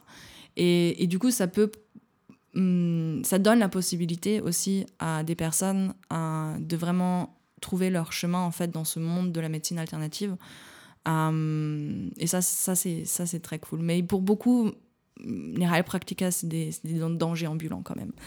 Et hum, la plupart des gens qui sont jamais allés chez un ostéopathe en Allemagne ne savent pas vraiment ce que c'est un ostéopathe. Euh, il n'y a pas longtemps, j'ai eu une femme enceinte euh, où je lui ai dit, écoute, euh, elle était là pour la kiné et du coup, je l'ai massée, mais je lui ai dit, écoute, ça serait cool si tu allais voir un ostéo ou une ostéo qui soit spécialisée aussi dans les grossesses ou aussi dans l'après-grossesse parce que le bassin, il est complètement dilaté, tous les ligaments, etc., pour que le gamin d'une, il ait de la place, mais aussi pour qu'il puisse sortir. Et ça, ça crée des traumatismes au niveau du bassin qui, à mes yeux, n'est pas vraiment gérable avec de la kiné. Tu peux faire la rééducation du périnée, ah, c'est un, un, côté qui est très important, mais c'est aussi très important de voir si les os ils sont bien placés, si les organes qui ont été au final collés contre le diaphragme, donc contre le haut du ventre pendant 9 mois, ah, sont bien redescendus à leur place ou s'ils sont pas redescendus trop bas parce que du coup en fait ils sont il n'y a plus de tension donc je pense que toutes les femmes enceintes ont beaucoup de femmes enceintes ont vécu ça que leur ventre il soit complètement euh, euh, du pudding en fait après, après l'accouchement. Et ça, c'est plus du domaine de, l'ostéopathie. Et en fait, elle m'a répondu non, non, mais ça, c'est euh, ça c'est n'importe quoi, ça, c'est euh, c'est des charlatans. et moi, j'y crois pas à ces trucs. Alors que l'ostéopathie, c'est quand même une. D'une, aux, États-Unis, c'est reconnu comme médecine. mais en plus de ça, c'est quelque chose qui se base vraiment sur l'anatomie. C'est notre base, en fait, beaucoup plus qu'en kiné, en fait on, apprend des, choses en, ostéopathie sur comment fonctionnent euh, certains organes, où ils sont fixés. Du coup, voilà, quand, on sait par exemple que, euh, tout l'intestin, euh, le, petit intestin, il est accroché en fait aux vertèbres, et notamment à une certaine vertèbre, la troisième lombaire, et que la troisième lombaire, c'est elle qui aussi va gérer le genou et que tu as des patients qui viennent avec des problèmes de genoux, tu demandes un peu comment ça se passe euh, au niveau de leur corps. Est-ce que vous avez des problèmes de digestion? Ah oui, je suis intolérant au lactose ou au gluten. Ou euh, ouais, euh, non, ça fait depuis, que je, depuis 5 ans que je suis constipée. et, et en fait, tu checkes la troisième lombaire, elle est complètement déplacée. Et, et, ça, c'est des, des, liens anatomiques qui, qui, sont, qui sont vérifiés par la médecine moderne en fait. C'est c'est pas c'est pas du charlatanisme. On n'invente pas ces, ces, connexions en fait dans le corps. Elles existent. Et, euh, et donc il y a beaucoup de patients qui euh, qui ont encore aucune idée de ce que c'est l'ostéopathie. Tu me fais une transition parfaite parce que mhm. c'est aussi le travail que toi tu mènes sur ton compte Instagram, mhm. qui est aussi cette forme de euh, alors, quel serait le bon mot? Parce que c'est pas désacraliser, mais c'est expliquer qu'est-ce que c'est. Donc, euh, sortir un peu des, croyances ou de ce qu'on pense que c'est ou qu'est-ce qu'on a entendu ou mhm. ce genre de choses. Ouais.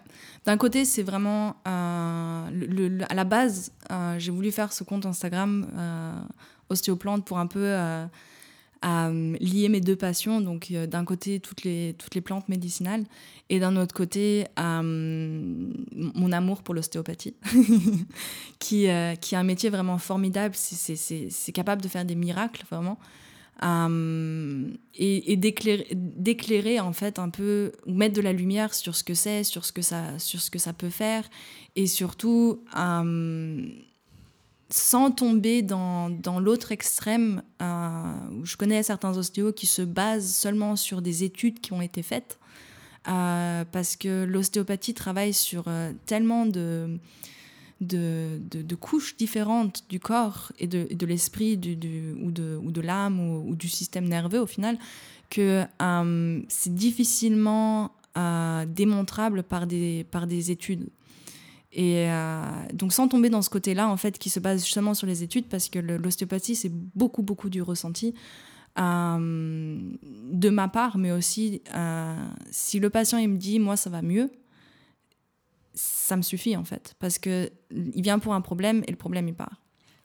Et c'est quelque chose que moi j'aimerais bien montrer en fait que ce que c'est l'ostéopathie et et comme tu disais, je pense ouais, désacraliser un peu ce, ce côté mystique qui peut y avoir. Déconstruire. Ouais, déconstruire ce, ce, ce côté mystique de euh, qu'a l'ostéopathie, même s'il y a des euh, il y a des aspects de l'ostéopathie qui sont très spirituels, très mystiques au final, qui sont géniaux, mais l'ostéopathie reste quand même structurelle. Et ce qui est intéressant, c'est j'ai remonté un peu ton, ton, fil. Je peux vous dire qu'il est écrit en 2020. et en fait, tu avais fait une publication à un moment en mettant un schéma. Alors, je vais pas dire n'importe quoi.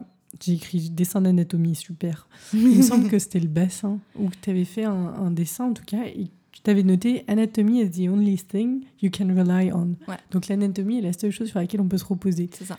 J'ai l'impression que c'est vraiment la base de l'o- de l'ostéopathie. De toute façon, c'est que tu pars de ce qui est Ouais. et qu'après tu demandes le ressenti. Ou alors en tout cas, les deux se répondent Mhm. à chaque moment. C'est pas juste l'un ou l'autre. C'est ça. Après, l'anatomie, euh, il y a, je pense qu'il n'y a pas une seule chose qui est aussi. euh, qui, qui, qui. Je sais pas comment on peut dire, mais qui est, qui est aussi instable que l'anatomie. Parce que. Donc, même si c'est la seule chose sur laquelle vraiment on peut se reposer euh, sur ce savoir, en fait, au final, euh, ton, ton corps, il est différent du corps de quelqu'un d'autre la physionomie est différente. Certains sont plus grands, certains sont plus petits, d'autres ont des organes plus gros, d'autres plus petits. Euh, Il y a des ligaments qui n'existent que chez 10% de la population, tu vois. Et donc, c'est vraiment c'est quelque chose qui est, qui est très, très individuel. Voilà, c'est ça. Il n'y a rien de plus individuel que l'anatomie. Et, c'est ça qui, est, génial dans l'anatomie, c'est que tu sais que les structures, elles, existent, ou des fois non. et, en fait, après, tu vas dans, le- ressenti. Je pose mes mains sur ton corps, quand je check les organes, euh, je, je vois, ok, est-ce qu'il y a des structures qui qui me parlent dedans Est-ce que, que je ressens quelque chose Ou est-ce que je me dis, oh, là, il y a pas mal de tension Et après, du coup, c'est là où, l'anatomie vient en jeu, ce savoir, c'est, je me dis, ok, par exemple, pour ton estomac, quelles sont les structures qui peuvent coincer un estomac, qui peuvent le tendre, qui peuvent le... euh, qui, ouais, qui peuvent lui causer problème. Et du coup, après, tu testes ces structures, etc. Et, euh, et sur certaines personnes, tu vas voir, oh, ok, là, il n'y a pas vraiment de ligament, c'est... Il n'y a rien. Donc, c'est très, très différent. Depuis que, alors l'ostéopathie, c'est comme la- le kiné, c'est-à-dire que tes études se font aussi en alternance. Euh, non. Non? Non.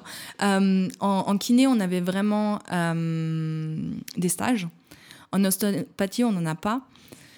Mais on a des. c'est- une formation qui se fait en fait à côté du travail.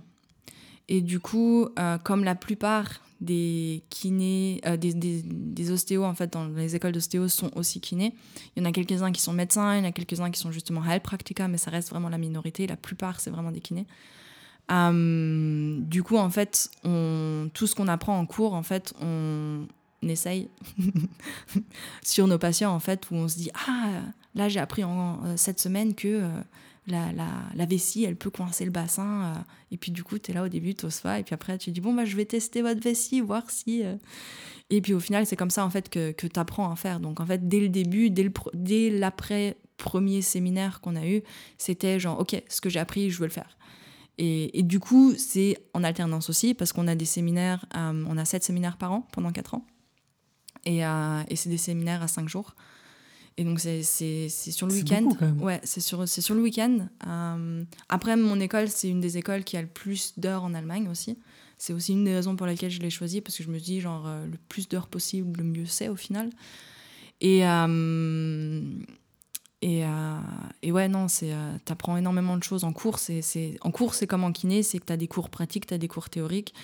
Et, euh, et puis toi-même, t'es cobaye de tes collègues en fait euh, en cours. Et, euh, et, après, tu, tu utilises tes patients au début en tant que cobaye. Et un jour, euh, t'apprends vraiment à, à, faire un, un, schéma en fait de OK, qu'est-ce que c'est vraiment une séance d'ostéopathie et en plus des cours qu'on a là-dessus sur ok comment se construit une séance d'ostéopathie, qu'est-ce qu'il faut faire.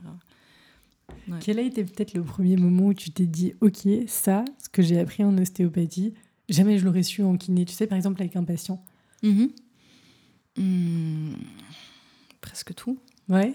C'est euh, presque tout. C'est c'est moi je suis persuadée en fait que euh, le contenant dirige le contenu. Non, le contenu dirige le contenant en fait. Donc ce qui est à l'intérieur de ton corps, c'est ce qui va diriger en fait ton système euh, euh, squelettaire en fait, donc ton squelette.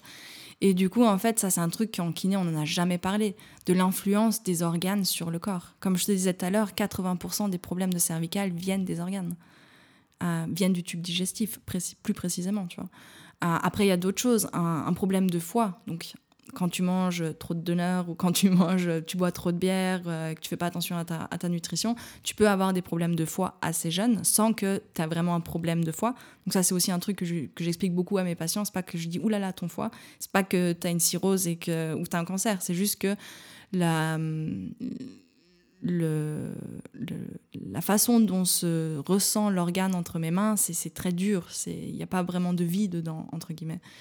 Et, euh, et, ça, ça peut provoquer un problème de foie, ça peut provoquer des problèmes d'épaule, d'épaule droite, tu vois, problème d'estomac, épaule gauche. Euh, les problèmes, euh, les problèmes de lombaire peuvent provoquer des problèmes digestifs, mais les problèmes digestifs peuvent provoquer des problèmes de lombaire ou de genoux. Et ça, c'est des trucs qu'on n'a jamais, jamais appris en, en, en, kiné. Moi, t'imagines-moi C'est dans le corps, tout est connecté. Et, et, et ça, c'est quelque chose, ouais, non, en kiné, on n'a jamais, jamais parlé. Quand tu fais une séance d'ostéo, du coup, est-ce que ça va plus loin peut-être dans les recommandations? Est-ce que c'est différent qu'à la fin d'une séance de kiné? Mmh, Oui. oui. Euh, moi, la grosse différence que je vois euh, dans mes patients qui, qui, viennent me voir vraiment pour, pour de la kiné, entre guillemets, pure et dure, euh, ils vont, euh, ils veulent juste savoir qu'est-ce que je peux faire comme exercice. un patient, à la fin, un patient d'ostéopathie, à la fin de la séance, il va me demander qu'est-ce que je peux faire pour améliorer mon corps. Donc vraiment dans sa globalité.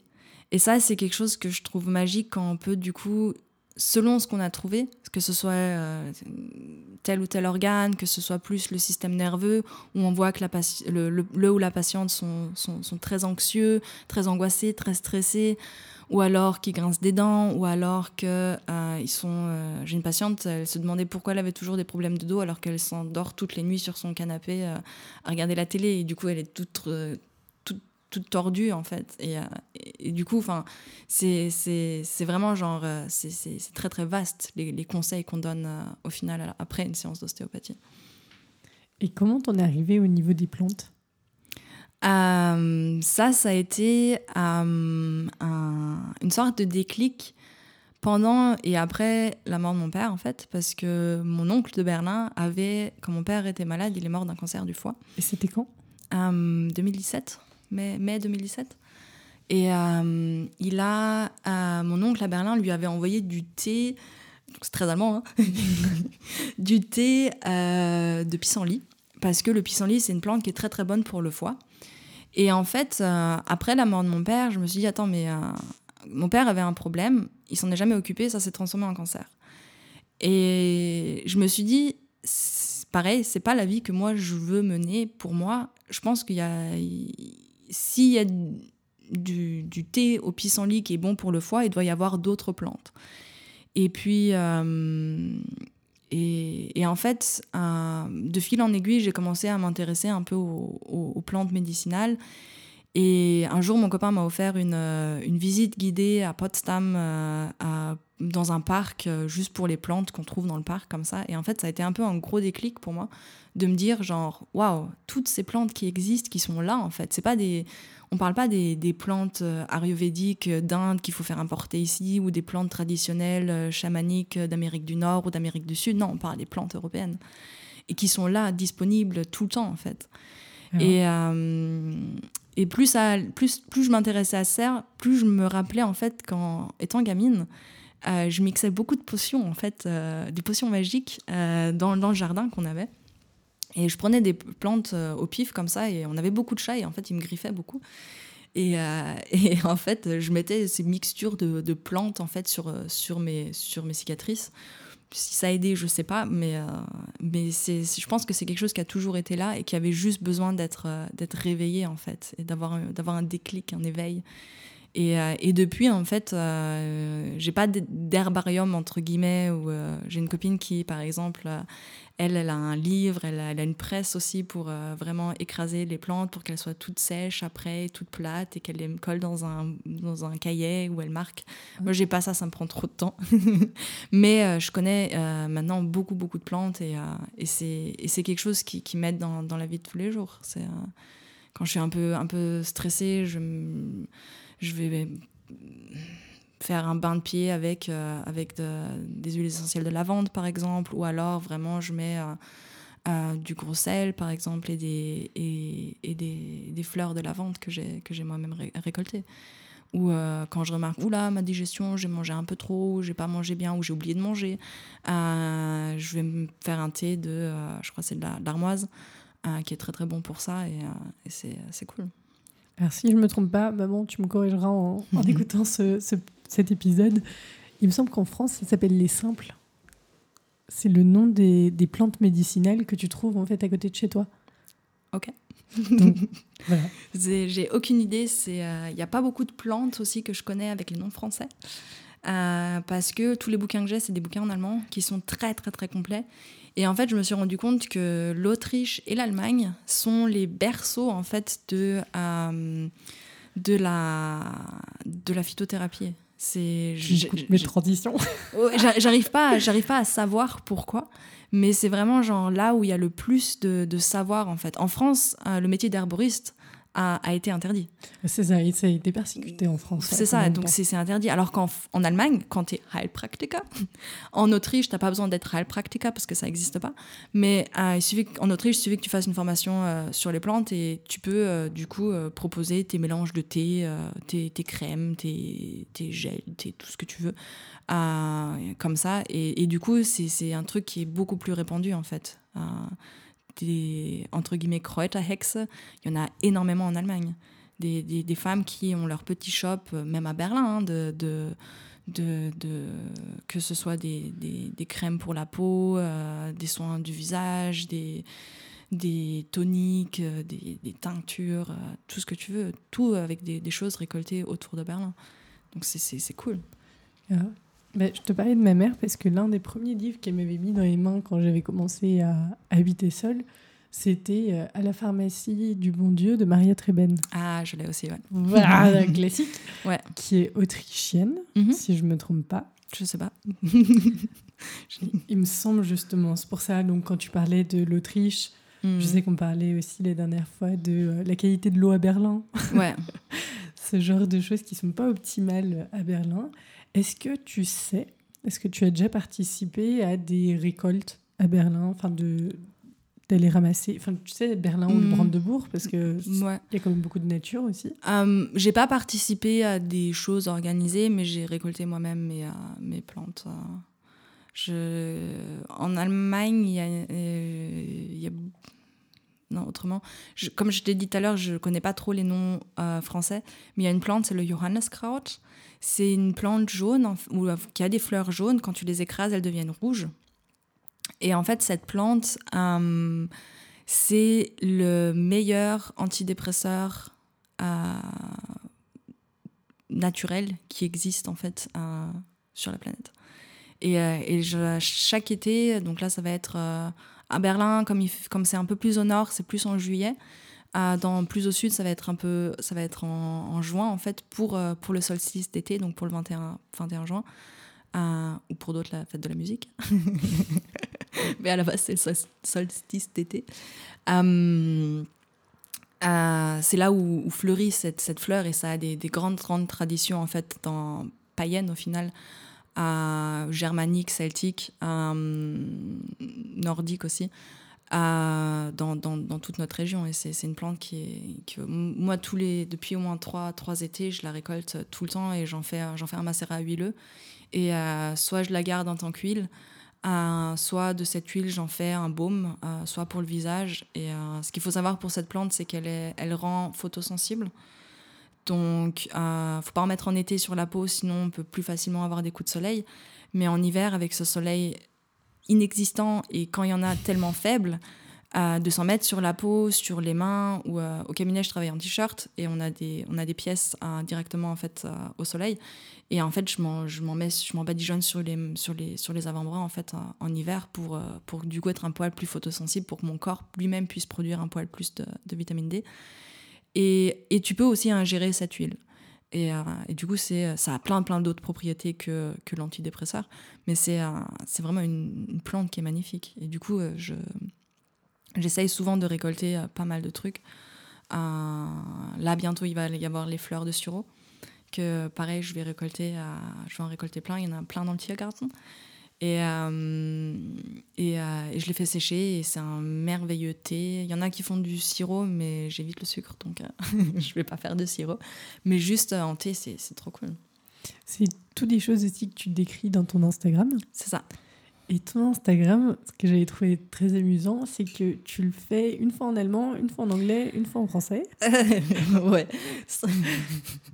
J'ai demandé il n'y a pas longtemps sur, euh, à mes followers si, euh, dans quelle langue ils préféraient en fait. Et euh, ils ont tous opté pour l'anglais.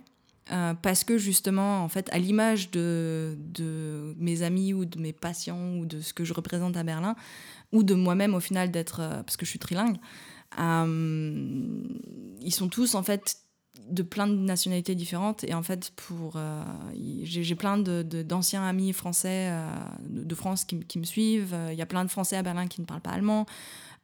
Certes ils parlent anglais tu vois mais et du coup en fait j'ai une communauté autour de moi et virtuelle qui est, qui est très très polyglotte. Et en fait j'ai jamais pendant longtemps j'ai jamais su dans quelle langue je devais le faire.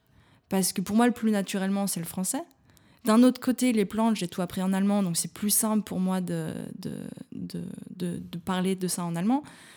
Tout ce qui est kiné, ostéopathie, j'en parle la plupart du temps en allemand. Donc en français, des fois, je cherche mes mots parce que j'ai pas appris l'anatomie en allemand, euh, en français. Hum, et après, tous les trucs un peu plus philosophiques que je fais de réflexion, là, en, en français, du coup. Et du coup, en fait, j'ai jamais su dans quelle langue le faire. Du coup, c'est un peu le chaos au début, c'est un peu tout mélangé. Des fois, euh, je mets oui en français, c'est en commentaire, euh, etc. Et puis des fois, je mets juste en anglais comme ça. Et maintenant, ça va être plus régulièrement en anglais, justement, pour un peu unifier la chose. Et. Euh, je te demande parce que moi, ça m'a fait kiffer, par exemple. Le que ce soit des langues différentes. C'est un débat que j'ai avec moi-même depuis le début de ce podcast. Ouais. C'est que pour l'instant, il est en français. Mais c'est prévu au moins dans ma tête et c'est en cours de préparation avec des personnes d'en faire dans d'autres langues. Mhm. Parce que moi j'ai toujours adoré, ayant grandi aussi un peu dans des langues étrangères, d'avoir ce moment où tu regardes un film et on ne te met pas la langue en français alors que le mec parle anglais. Je trouve ça génial, tu vois. Mhm. Et j'apprécie aussi cette idée de, bah, on est en, en, Allemagne, tu parles allemand, il faut au moins que tu, tu saches parler la langue. Et ce que je, la question que je voulais amener derrière par rapport à l'anglais, c'est que tu, tu, dis tu te sers de l'anglais, mais ta langue de réflexion, si, si j'ai bien écouté, c'est le français. Et l'allemand. Et l'allemand. Maintenant, ouais, c'est vraiment les deux qui sont mélangés. Euh, mais ça dépend pour quel sujet, en fait. C'est ça. Mais... C'est comme des fois quand on me demande oui, est-ce que tu rêves en allemand? Ben, En fait, ça dépend de mes rêves. et c'est exactement pour ça que je trouve que c'est intéressant aussi de garder cette langue d'origine parce que mhm dans la langue dans laquelle on s'exprime, il y a aussi toute une construction de pensée. On parlait de grammaire. Ouais, c'est ça. de grammaire, de sens des mots. Moi, c'est ce mhm. que je remarque quand je travaille en allemand. Parfois, je fais des blagues françaises traduites en allemand. Laisse tomber. Personne cap... mon, mon, premier jeu de mots, donc j'ai été tellement fière en allemand. Euh, ça a été. Euh, le mec, m'a regardé, il m'a dit Mais. C'est quoi, c'est quoi ça? C'était pas drôle. Alors, que, moi, j'étais tordu de rire, quoi. Alors, déjà, c'est ça. Ou sinon, si t'as fait un truc drôle, vraiment, ils te regardent, ils font non, mais elle a, pas dû faire exprès parce que c'est trop poussé, quoi. C'est ça, ouais, c'est ça. Non, la langue française est une langue magnifique et, je, je l'aime beaucoup. Et je trouve, en fait, pour tout ce qui est de ce côté, en fait, euh, de réflexion, de philosophie, c'est peut-être mon côté elle qui ressort euh, de, de, bac littéraire, mais c'est vraiment cette beauté de la langue française. Tu peux tellement jouer avec elle, tu peux tellement, genre euh, vraiment, genre, genre, genre, le défaut de la langue. Euh, non, c'est une, une, langue qui est magnifique, dans laquelle j'adore m'exprimer, j'adore philosopher.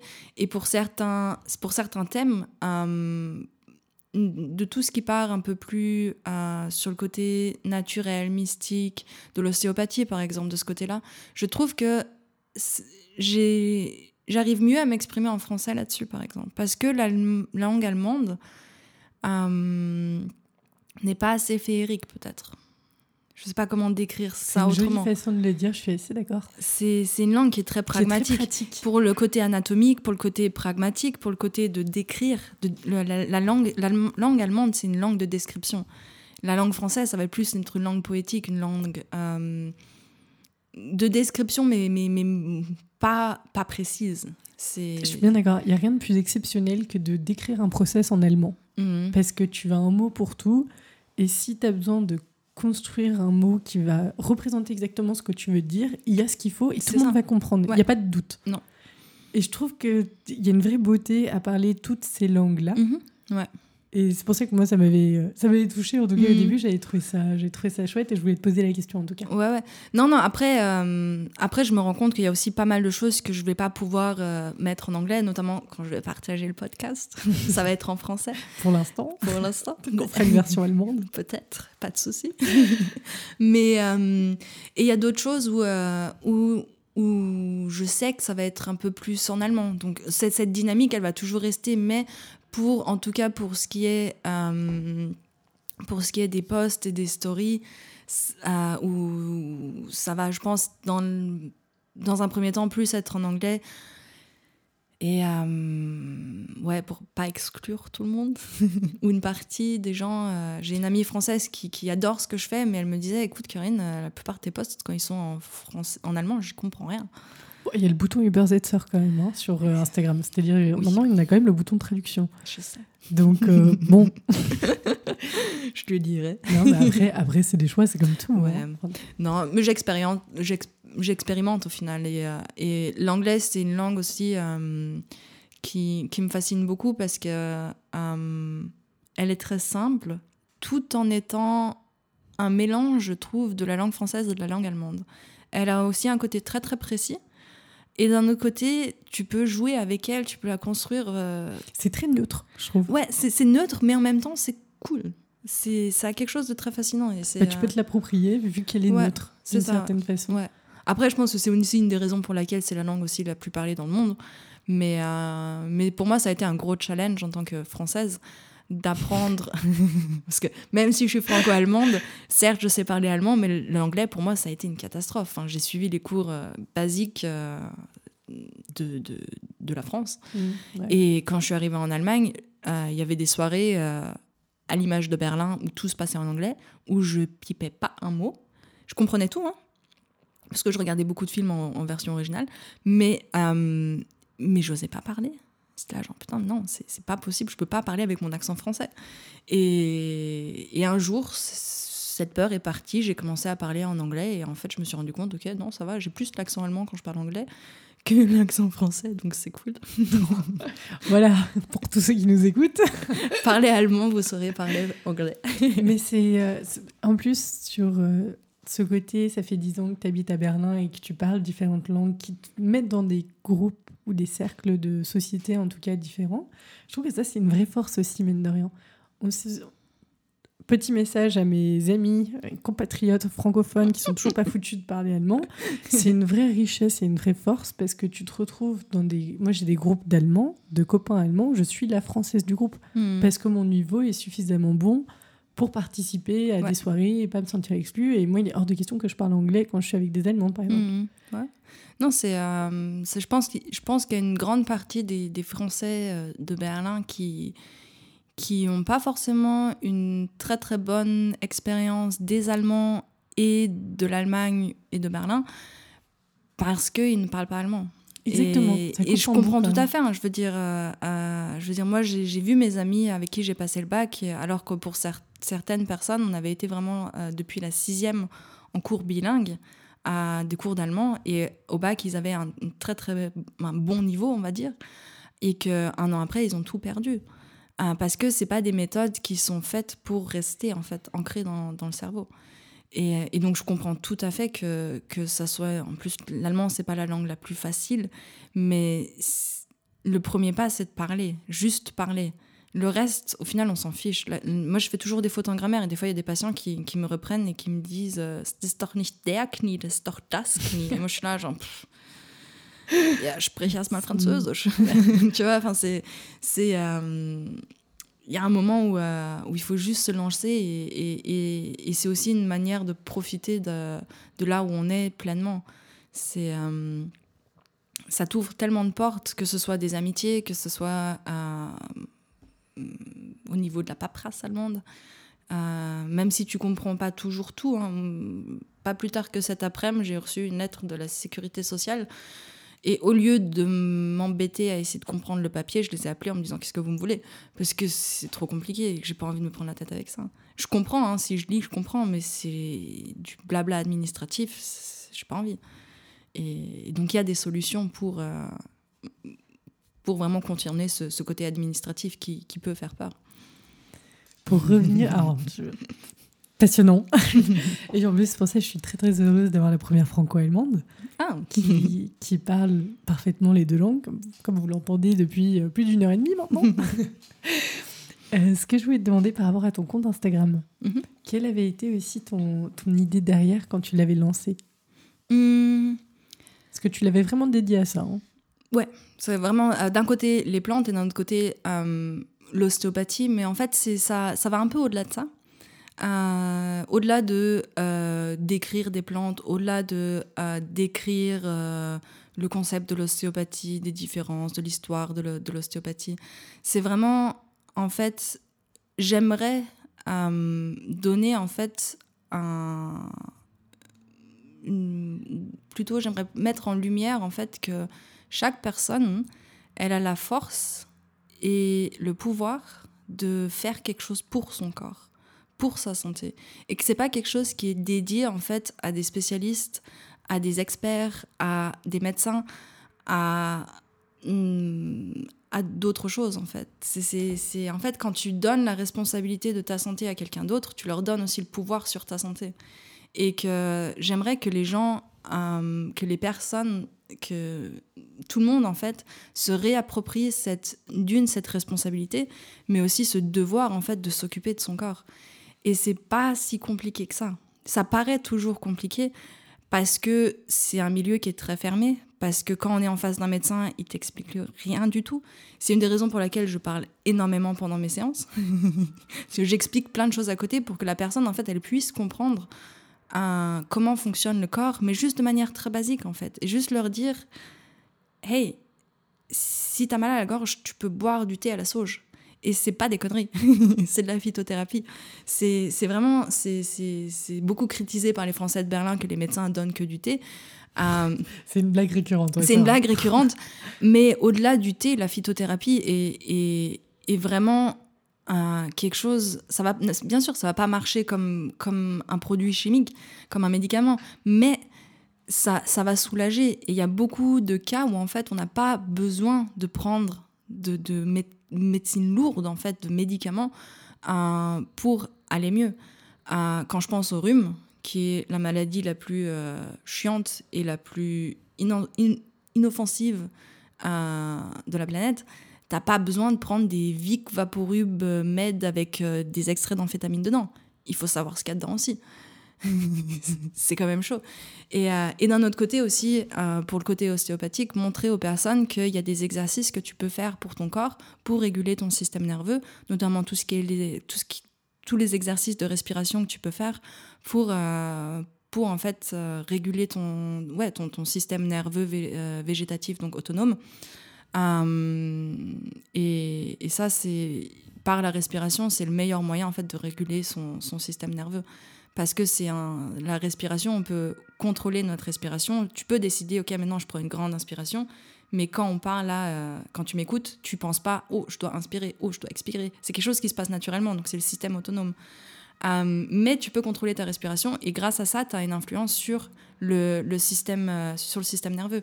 Et, et j'aimerais bien montrer aux gens en fait que par des exercices tout simples, tu peux améliorer en fait ta vie dans la vie de tous les jours et que t'es pas damné, entre guillemets, à souffrir de tes, de tes symptômes, de tes bobos, de tes, de tes intolérances, de tes douleurs au niveau des articulations. Il y a tellement de choses que tu peux faire toi-même. Et ça veut pas dire qu'il faut tout changer d'un coup. Parce que ça, c'est une chose que j'observe beaucoup, que ce soit chez euh, les nutritionnistes, que ce soit chez certains un naturopathe que je suis, sur certains euh, Heilpraktika, mais aussi euh, coach sportif ou n'importe quoi, que si tu changes pas tout tout de suite, euh, ça sert à rien et que c'est même pas la peine que tu commences en fait. Alors que ça, c'est pas vrai. Tu peux commencer progressivement parce que euh, d'abord, tu, tu dis, OK, c'est quoi mon problème principal? Si tu as un job où tu es assis toute la journée, que tu vas en Uban ou en, ou en, ou en, euh, ou en voiture à ton boulot, tu peux dire, et que tu as mal au dos, peut-être la première chose que tu peux faire, c'est juste genre du bon sens et dire ok faudrait peut-être que je me bouge un peu plus. Et ça veut pas dire qu'il faut que tu tombes dans l'extrême ou que tu vas t'inscrire à la salle de sport que tu vas passer trois heures et que tu te casses le dos.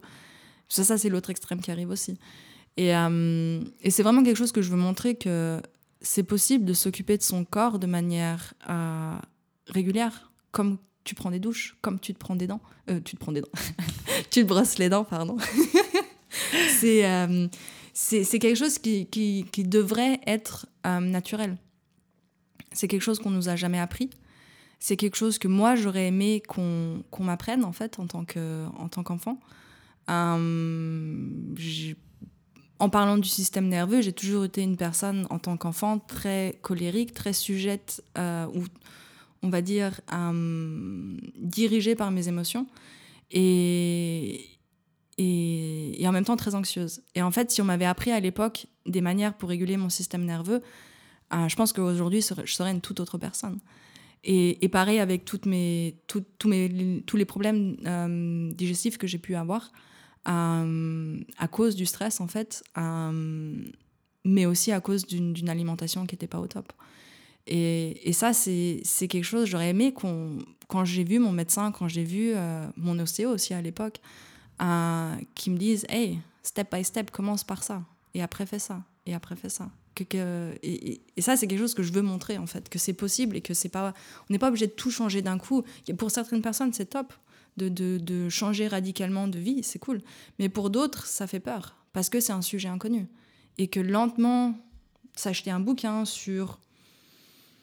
Euh, sur. Euh, il y a un super bouquin allemand pour euh, la digestion, ça s'appelle Darmstamm Peut-être que tu connais le, le charme discret de l'intestin. Voilà, le nom en français. Ça, c'est. Extra. ouais, c'est un, un, des, un des super bouquins qu'on que, qu'on peut commencer à s'acheter quand on a des problèmes de digestion, par exemple. Bien sûr, mm. il faut quelqu'un qui, qui le dise, qui dise Hé, regarde, il y a ce bouquin-là qui est cool. Et même si on n'en a pas. Alors, juste, si je me permets, parce qu'elle a aussi fait une vidéo, un TED. C'était pas. Est-ce que c'était un TED ou c'était la présentation de son, de son travail? Et elle est très, très fun. Elle a 24-26 ans. Elle est très jeune, ouais elle a écrit ce livre en... avec sa sœur qui est illustratrice, qui a Mhm. fait des dessins, et c'est hyper drôle à lire. Moi, j'étais tombée dessus parce que ma sœur qui fait médecine, je l'avais acheté en, en cadeau. Mhm. On l'a dévoré, c'était à mourir de rire. Ouais. Excuse-moi. Non, non, mais, euh, mais c'est ça, tu vois. Et c'est quelque chose, en fait, la médecine et la santé, c'est quelque chose qui est au final euh, un, un droit de naissance qu'on nous a enlevé. Et c'est, je pense, un des gros problèmes de notre société actuelle. Qu'une personne, en fait, quand elle est malade ou quand elle a des douleurs, elle panique. Et la peur, ça, c'est, la, la pire chose que tu peux faire quand tu es malade. C'est, la chose qui détruit tout ton système immunitaire, hormonal, nerveux. Et c'est, quelque chose où il faut absolument pas tomber dedans, en fait. Et, mais quant à, la, quand, quant à la connaissance, ça c'est quelque chose que, que je dis souvent, c'est knowledge is the key. C'est, vraiment genre la, la connaissance, c'est, la clé, en fait. Et au début, c'est peut-être juste écouter. Écouter des podcasts sur la santé, genre, ah, j'ai des... ai à recommander? Euh, En français, en anglais, en allemand? Là, tout de suite, non, mais. Euh, je- Ouais.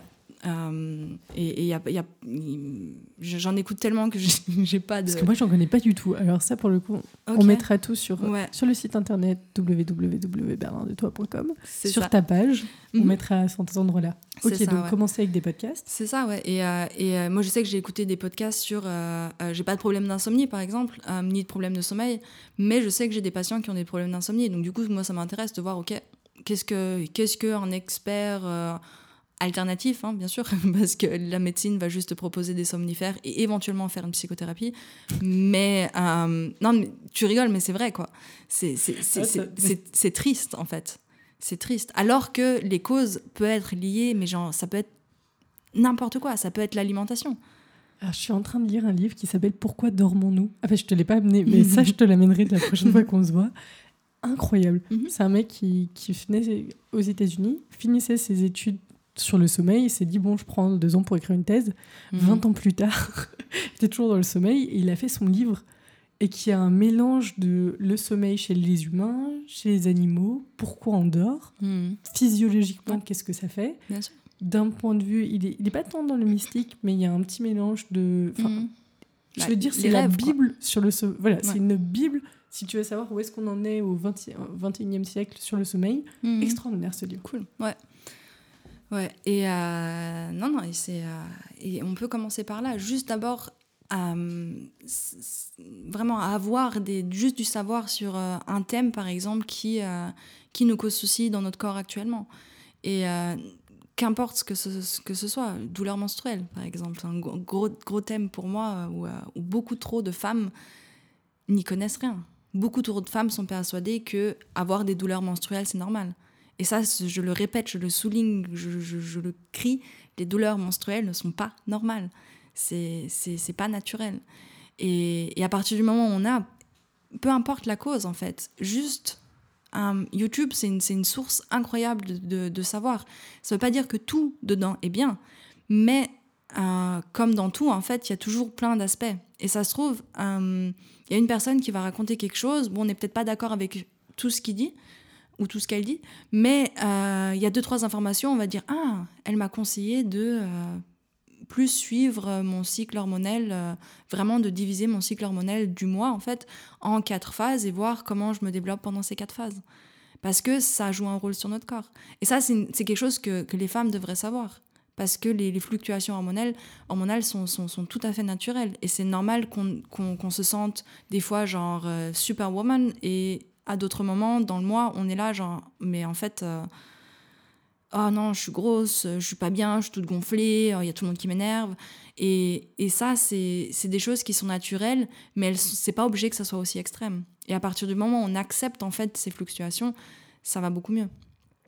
Et, et ça, c'est quelque chose, je, je- suis persuadée que si, dans ce sujet-là, en tout cas les femmes, mais dans, dans le domaine de la santé, euh, les gens avaient plus de connaissances sur le fonctionnement du corps humain et sur le, fonctionnement à eux du corps, qui est, comme l'anatomie, très très individuelle, euh, je pense qu'ils comprendraient...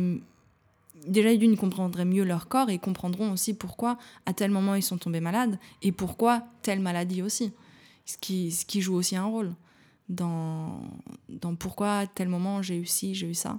Et c'est souvent des indicateurs sur comment est-ce que je vis ma vie actuellement. Le corps, il va, il est, c'est jamais ton ennemi, c'est toujours ton allié. Il va toujours te montrer dès que tu as un problème, genre où est-ce que tu as un problème, et il suffit, entre guillemets, de l'écouter et d'analyser sa vie. Qu'est-ce que je fais dans ma vie actuellement? Tu avais mis aussi sur ton compte Instagram un- une phrase que j'avais trouvée très belle sur le fait que ton corps, à la base, comme la nature, il va pas s'autodétruire en fait. C'est ça. Dans son fonctionnement de base. Non. But, c'est que tu survives. C'est ça. Et du coup, d'être à l'écoute, je sais pas si c'est ça que tu voulais dire derrière, mais te mettrais plus sur la bonne direction que aller Mhm, c'est ça. C'est, te faire des nœuds au cerveau, quoi. C'est, c'est, c'est l'intuition. C'est, on a été, euh, le- on- on a été complètement coupé en fait de notre mode de vie naturel. Ça veut pas dire qu'il faut retourner dans les caves, ça veut euh, dans, dans les, euh, dans les caves, euh, dans les Dans les forêts, dans les bois, dans les, dans les grottes. dans les grottes. Dans les caves. dans les grottes, ça veut pas dire qu'il faut retourner dans sa cabane, dans la montagne, quoi que ce soit. Mais je pense que cette connexion à la nature et au, et au naturel, c'est quelque chose qui, qui va. Qui, qui, qui, qui te remet en fait les pieds sur terre. Et c'est quelque chose dont on a tendance à oublier quand on vit dans les villes, qu'en fait, on n'est pas. On, on, on, est certes des, un être humain, mais on reste aussi une part de la nature. Et, et la nature, elle s'autorégule tout le temps. Il y, a une- il y a trop de populations de euh, renards à un, moment ou un autre. Il y a une partie des renards qui vont partir. Et euh, pour les chamois, par exemple, ils développent une maladie. Et quand il y a trop de chamois euh, dans les montagnes, dans les Alpes, à un endroit donné, les chamois vont automatiquement développer cette maladie. Et du coup, il y a une partie de la, de la population qui va, qui va, qui va décéder. Et, c'est juste, c'est tout dans, dans, l'autorégulation. Et, euh, et pareil pour les, pour les arbres. Si, si tu as, si trop de jeunes pousses d'arbres, euh, alors qu'il y a trop de, de vieilles arbres, de grands arbres qui vont leur prendre toutes leurs ombres, les, les, jeunes pousses vont, vont pas avoir de place. J'ai lu ça quelque part que quand on regarde en fait des arbres d'en dessous, les rameaux des branches ne vont jamais se toucher les uns les autres. Mhm. Et je crois qu'ils comment ils appellent ça? C'est la timidité, la timidité des arbres ou ça, ça a un très joli mhm. nom qui dit que naturellement les branches des arbres les uns à côté des autres vont s'arrêter, vont mhm. pas aller normalement se taper les uns les autres. Quoi. les, les, arbres communiquent entre eux grâce aux, euh, grâce aux champignons. Ça, c'est il y avait un super documentaire, il me semble que c'est France Soir, France 3, je ne sais pas, c'est sur YouTube. On va le retrouver. Sur, les arbres, c'est c'est je crois que ça dure euh, trois quarts d'heure, une heure, je ne sais plus et c'est vraiment très très très cool. Et, euh, et pour en revenir au, système d'autorégulation du corps, on a entre on, a vraiment oublié en fait de, de s'écouter et, et, et, cette part d'instinct en fait à, où on va dire il y a plusieurs générations encore les, les familles savaient ah, quand tu es malade, tu manges ci, tu manges ça. Comme les animaux savent quand ils ont euh, un parasite ou une maladie par là, ils vont savoir quelle plante manger. Et ça, c'est quelque chose que nous, on, a complètement perdu. Euh, ça, je pense que c'est un autre grand sujet, on va pas l'ouvrir, mais je pense que la, christianisation euh, de l'Europe a, joué un grand rôle là-dessus, avec la, le fait qu'on a brûler les entre guillemets sorcières qui étaient au final euh, des herboristes. C'était elles qui avaient le savoir. Il y avait beaucoup d'herboristes et de, euh, et de sages-femmes qu'ils ont brûlé. Et avec ça, tout ce savoir ancestral en fait. Et euh, mais ça, c'est un grand, grand autre sujet. C'est un grand autre sujet et qui, en plus, dans tout ça, vu qu'on est en train de le, nous le déterrer, réfléchir à ça, essayer de proposer des modèles aussi différents, le tout n'est pas de tomber dans l'autre extrême qui est euh, du coup euh, oui mais les femmes c'est que ça et les hommes c'est truc et de, de rebasculer dans un autre extrême quoi. Non non non non non non. La nature est, est en balance et équilibrée. Et, et nous il faut qu'on retrouve en tant qu'être humain pour nous notre équilibre. Qu'est-ce qui est bon pour moi? De quoi j'ai besoin? Et qu'est-ce qui m'aide dans la vie de tous les jours? Qu'est-ce qui me fait du mal? Et c'est quelque chose, la plupart du temps, euh, enfin, moi je demande à mes patients, je veux dire, je, vois je sais pas combien de patients par semaine, et c'est toujours la même chose. C'est euh, la plupart du temps, ils savent même pas ce qui est mauvais pour leur santé. Et, ça, moi je trouve ça triste. C'est que, du coup, ils soient complètement impuissants face à la situation, face à une maladie, face à des douleurs. Tu avais une autre phrase que j'ai relevée, que j'ai trouvée très jolie, qui était Be sure your feet is in the right place, then stand firm. Mhm. Sois sûr que ton pied soit au bon endroit et tiens-toi droite. C'est ça. Tiens-toi droite. En... Enfin, c'est pas dire qu'il faut au niveau de la posture, mais c'est vraiment genre. Euh, Fermement, peut-être. Ouais, quand t'as quand as trouvé ta voix, en fait, et eh ben, suis-la. C'est vraiment genre. Quand t'as trouvé ton truc, continue et lance-toi dedans. C'est. Ouais. Et du coup, je voulais te demander par rapport à ça, où est la place de Berlin là-dedans? Oh. euh... On garde le meilleur pour la fin ici. ouais, aucune idée. Aucune idée. Euh, Mais c'est un endroit où, en tout cas par rapport à l'ostéopathie, par rapport à ces nouvelles choses, où c'est bien accueilli, bien reçu, où tu peux te développer là-dedans? Oui, oui, oui, dans, dans tous les cas. C'est, euh, Berlin est une ville euh, très, très alternative, alternative. Il y a beaucoup de personnes qui sont intéressées en fait à, la, à l'ostéopathie, euh, de plus en plus. notre ostéopathe du cabinet, elle est surbookée. Et, moi, je propose déjà des séances d'ostéopathie au cabinet parce qu'en Allemagne, c'est déjà autorisé avant la fin de ses études. Mais mon problème, c'est que c'est pas encore remboursé. Et aujourd'hui, j'ai eu la nouvelle qu'à partir de juillet, ça sera remboursé euh, pour mes patients. Donc je suis trop contente. Oui. Et, euh, et, du coup, je sais que je vais pouvoir me développer dans ce, dans ce milieu-là à Berlin, c'est sûr. Et c'est juste la question qui se pose actuellement, c'est, je viens de passer 10 ans à Berlin, est-ce que j'ai envie de passer encore les 10 prochaines années à, à Berlin? Et ça, c'est une question qui me turlupine. Je pense que c'est aussi lié au fait euh, qu'en ce moment, je profite pas trop de la vie en, de la vie en général parce que je passe ma vie dans mes bouquins en ce moment. et, euh, et, je pense qu'à partir de cet été ou à la fin de l'été, j'y verrai un peu plus clair sur, euh, sur ce, que, ce que je veux vraiment par la suite. Je sais que euh, je vais faire une formation de coach aussi. sûrement, je vais la commencer à partir d'octobre, à voir. parce que c'est vraiment genre la, troisième chose qui me manque encore dans, dans on va dire, dans, dans, ce que je fais. C'est, je sais m'occuper du corps localement, je sais m'occuper du corps dans sa globalité. Je sais, que, je, suis, je sais aussi donner des, des conseils sur la nutrition, sur à régler ses problèmes euh, hormonels, soigner sa peau. J'ai donné plein de conseils avec, avec les plantes, mais avec des exercices aussi à faire. Et, ce qui manque, c'est un peu ce côté genre de, de d'analyser en fait où est-ce que ça bloque chez la personne pour qu'elle s'occupe de son corps ou pour qu'elle puisse dépasser certains blocages qu'elle a, euh, que ce soit dans la vie en général, parce que le, psychosomatisme, c'est quelque chose de, très connu et de reconnu aussi. Euh, Donc le lien entre l'esprit et le corps C'est ça, oui. Quand on a beaucoup trop de stress, ça a tendance à aller dans le corps. Toutes les personnes qui ont de l'anxiété le savent. Toutes les personnes qui ont mal au ventre quand elles sont stressées, elles le savent aussi. Et des fois, ça peut aller au-delà de ça, surtout pour tous ces blocages qui sont, euh, ou tous ces, stress euh, émotionnels, psychologiques, qui sont encore inconscients qui sont là, mais qu'on veut pas voir. Et c'est là où j'aimerais bien, moi, du coup, faire ma formation de coach et, vraiment, genre, euh, aider de ce côté-là aussi les, gens pour vraiment avoir un, concept global et d'englober une personne, la prendre par la main et dire viens, viens, je t'amène vers la santé. C'est une, jolie façon de finir. Est-ce qu'il y a une, des questions que je t'ai pas posées? Euh, C'est à toi de me dire. je ne sais pas. Est-ce qu'il y a quelque chose que tu voudrais rajouter sinon? Euh, comme ça, non. Comme ça, non? Non. Écoute, moi, de mon côté, pour répondre à ta question, j'ai quand même un bon tour des questions que moi, j'avais envie de te poser. Merci beaucoup. C'était passionnant. J'ai appris plein de choses.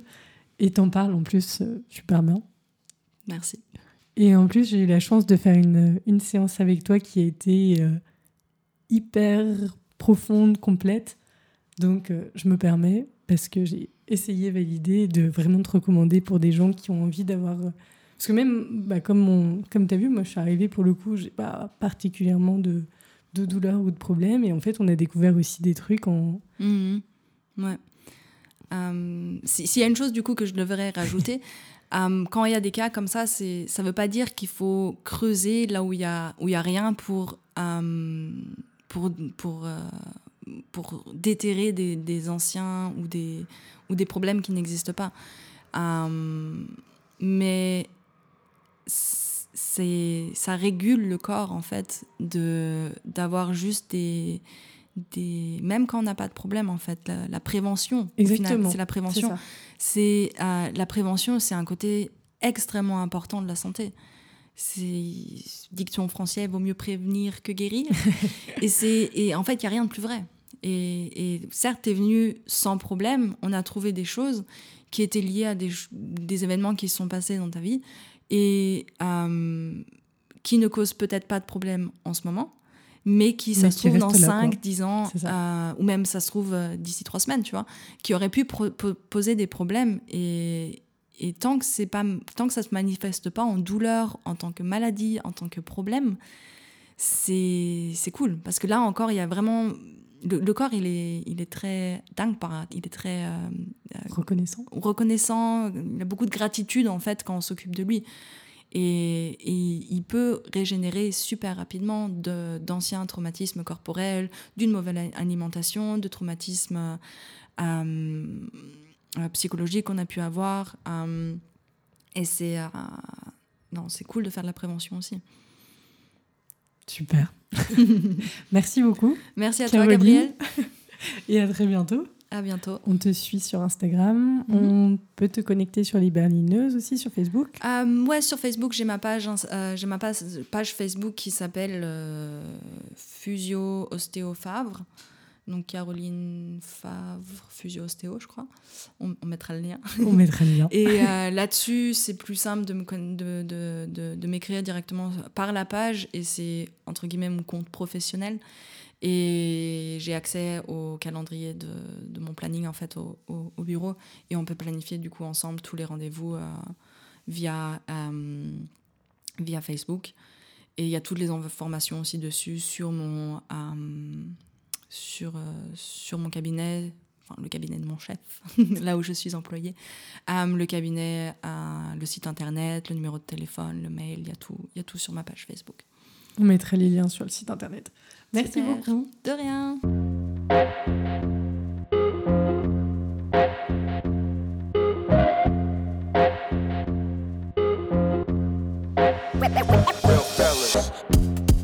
Bravo, vous avez écouté cet épisode jusqu'au bout. J'espère que ça vous a plu. Merci pour votre temps et votre curiosité. Vous retrouverez tous les détails liés à l'enregistrement sur le site internet du podcast berlindetoi.com. Souscrivez à la newsletter pour recevoir de temps en temps des actualités du podcast et d'autres réjouissances. Abonnez-vous au compte Instagram du podcast Berlin de Toi et je me tiens à votre disposition si vous souhaitez participer au podcast ou vous faire accompagner. Excellente continuation, à très bientôt.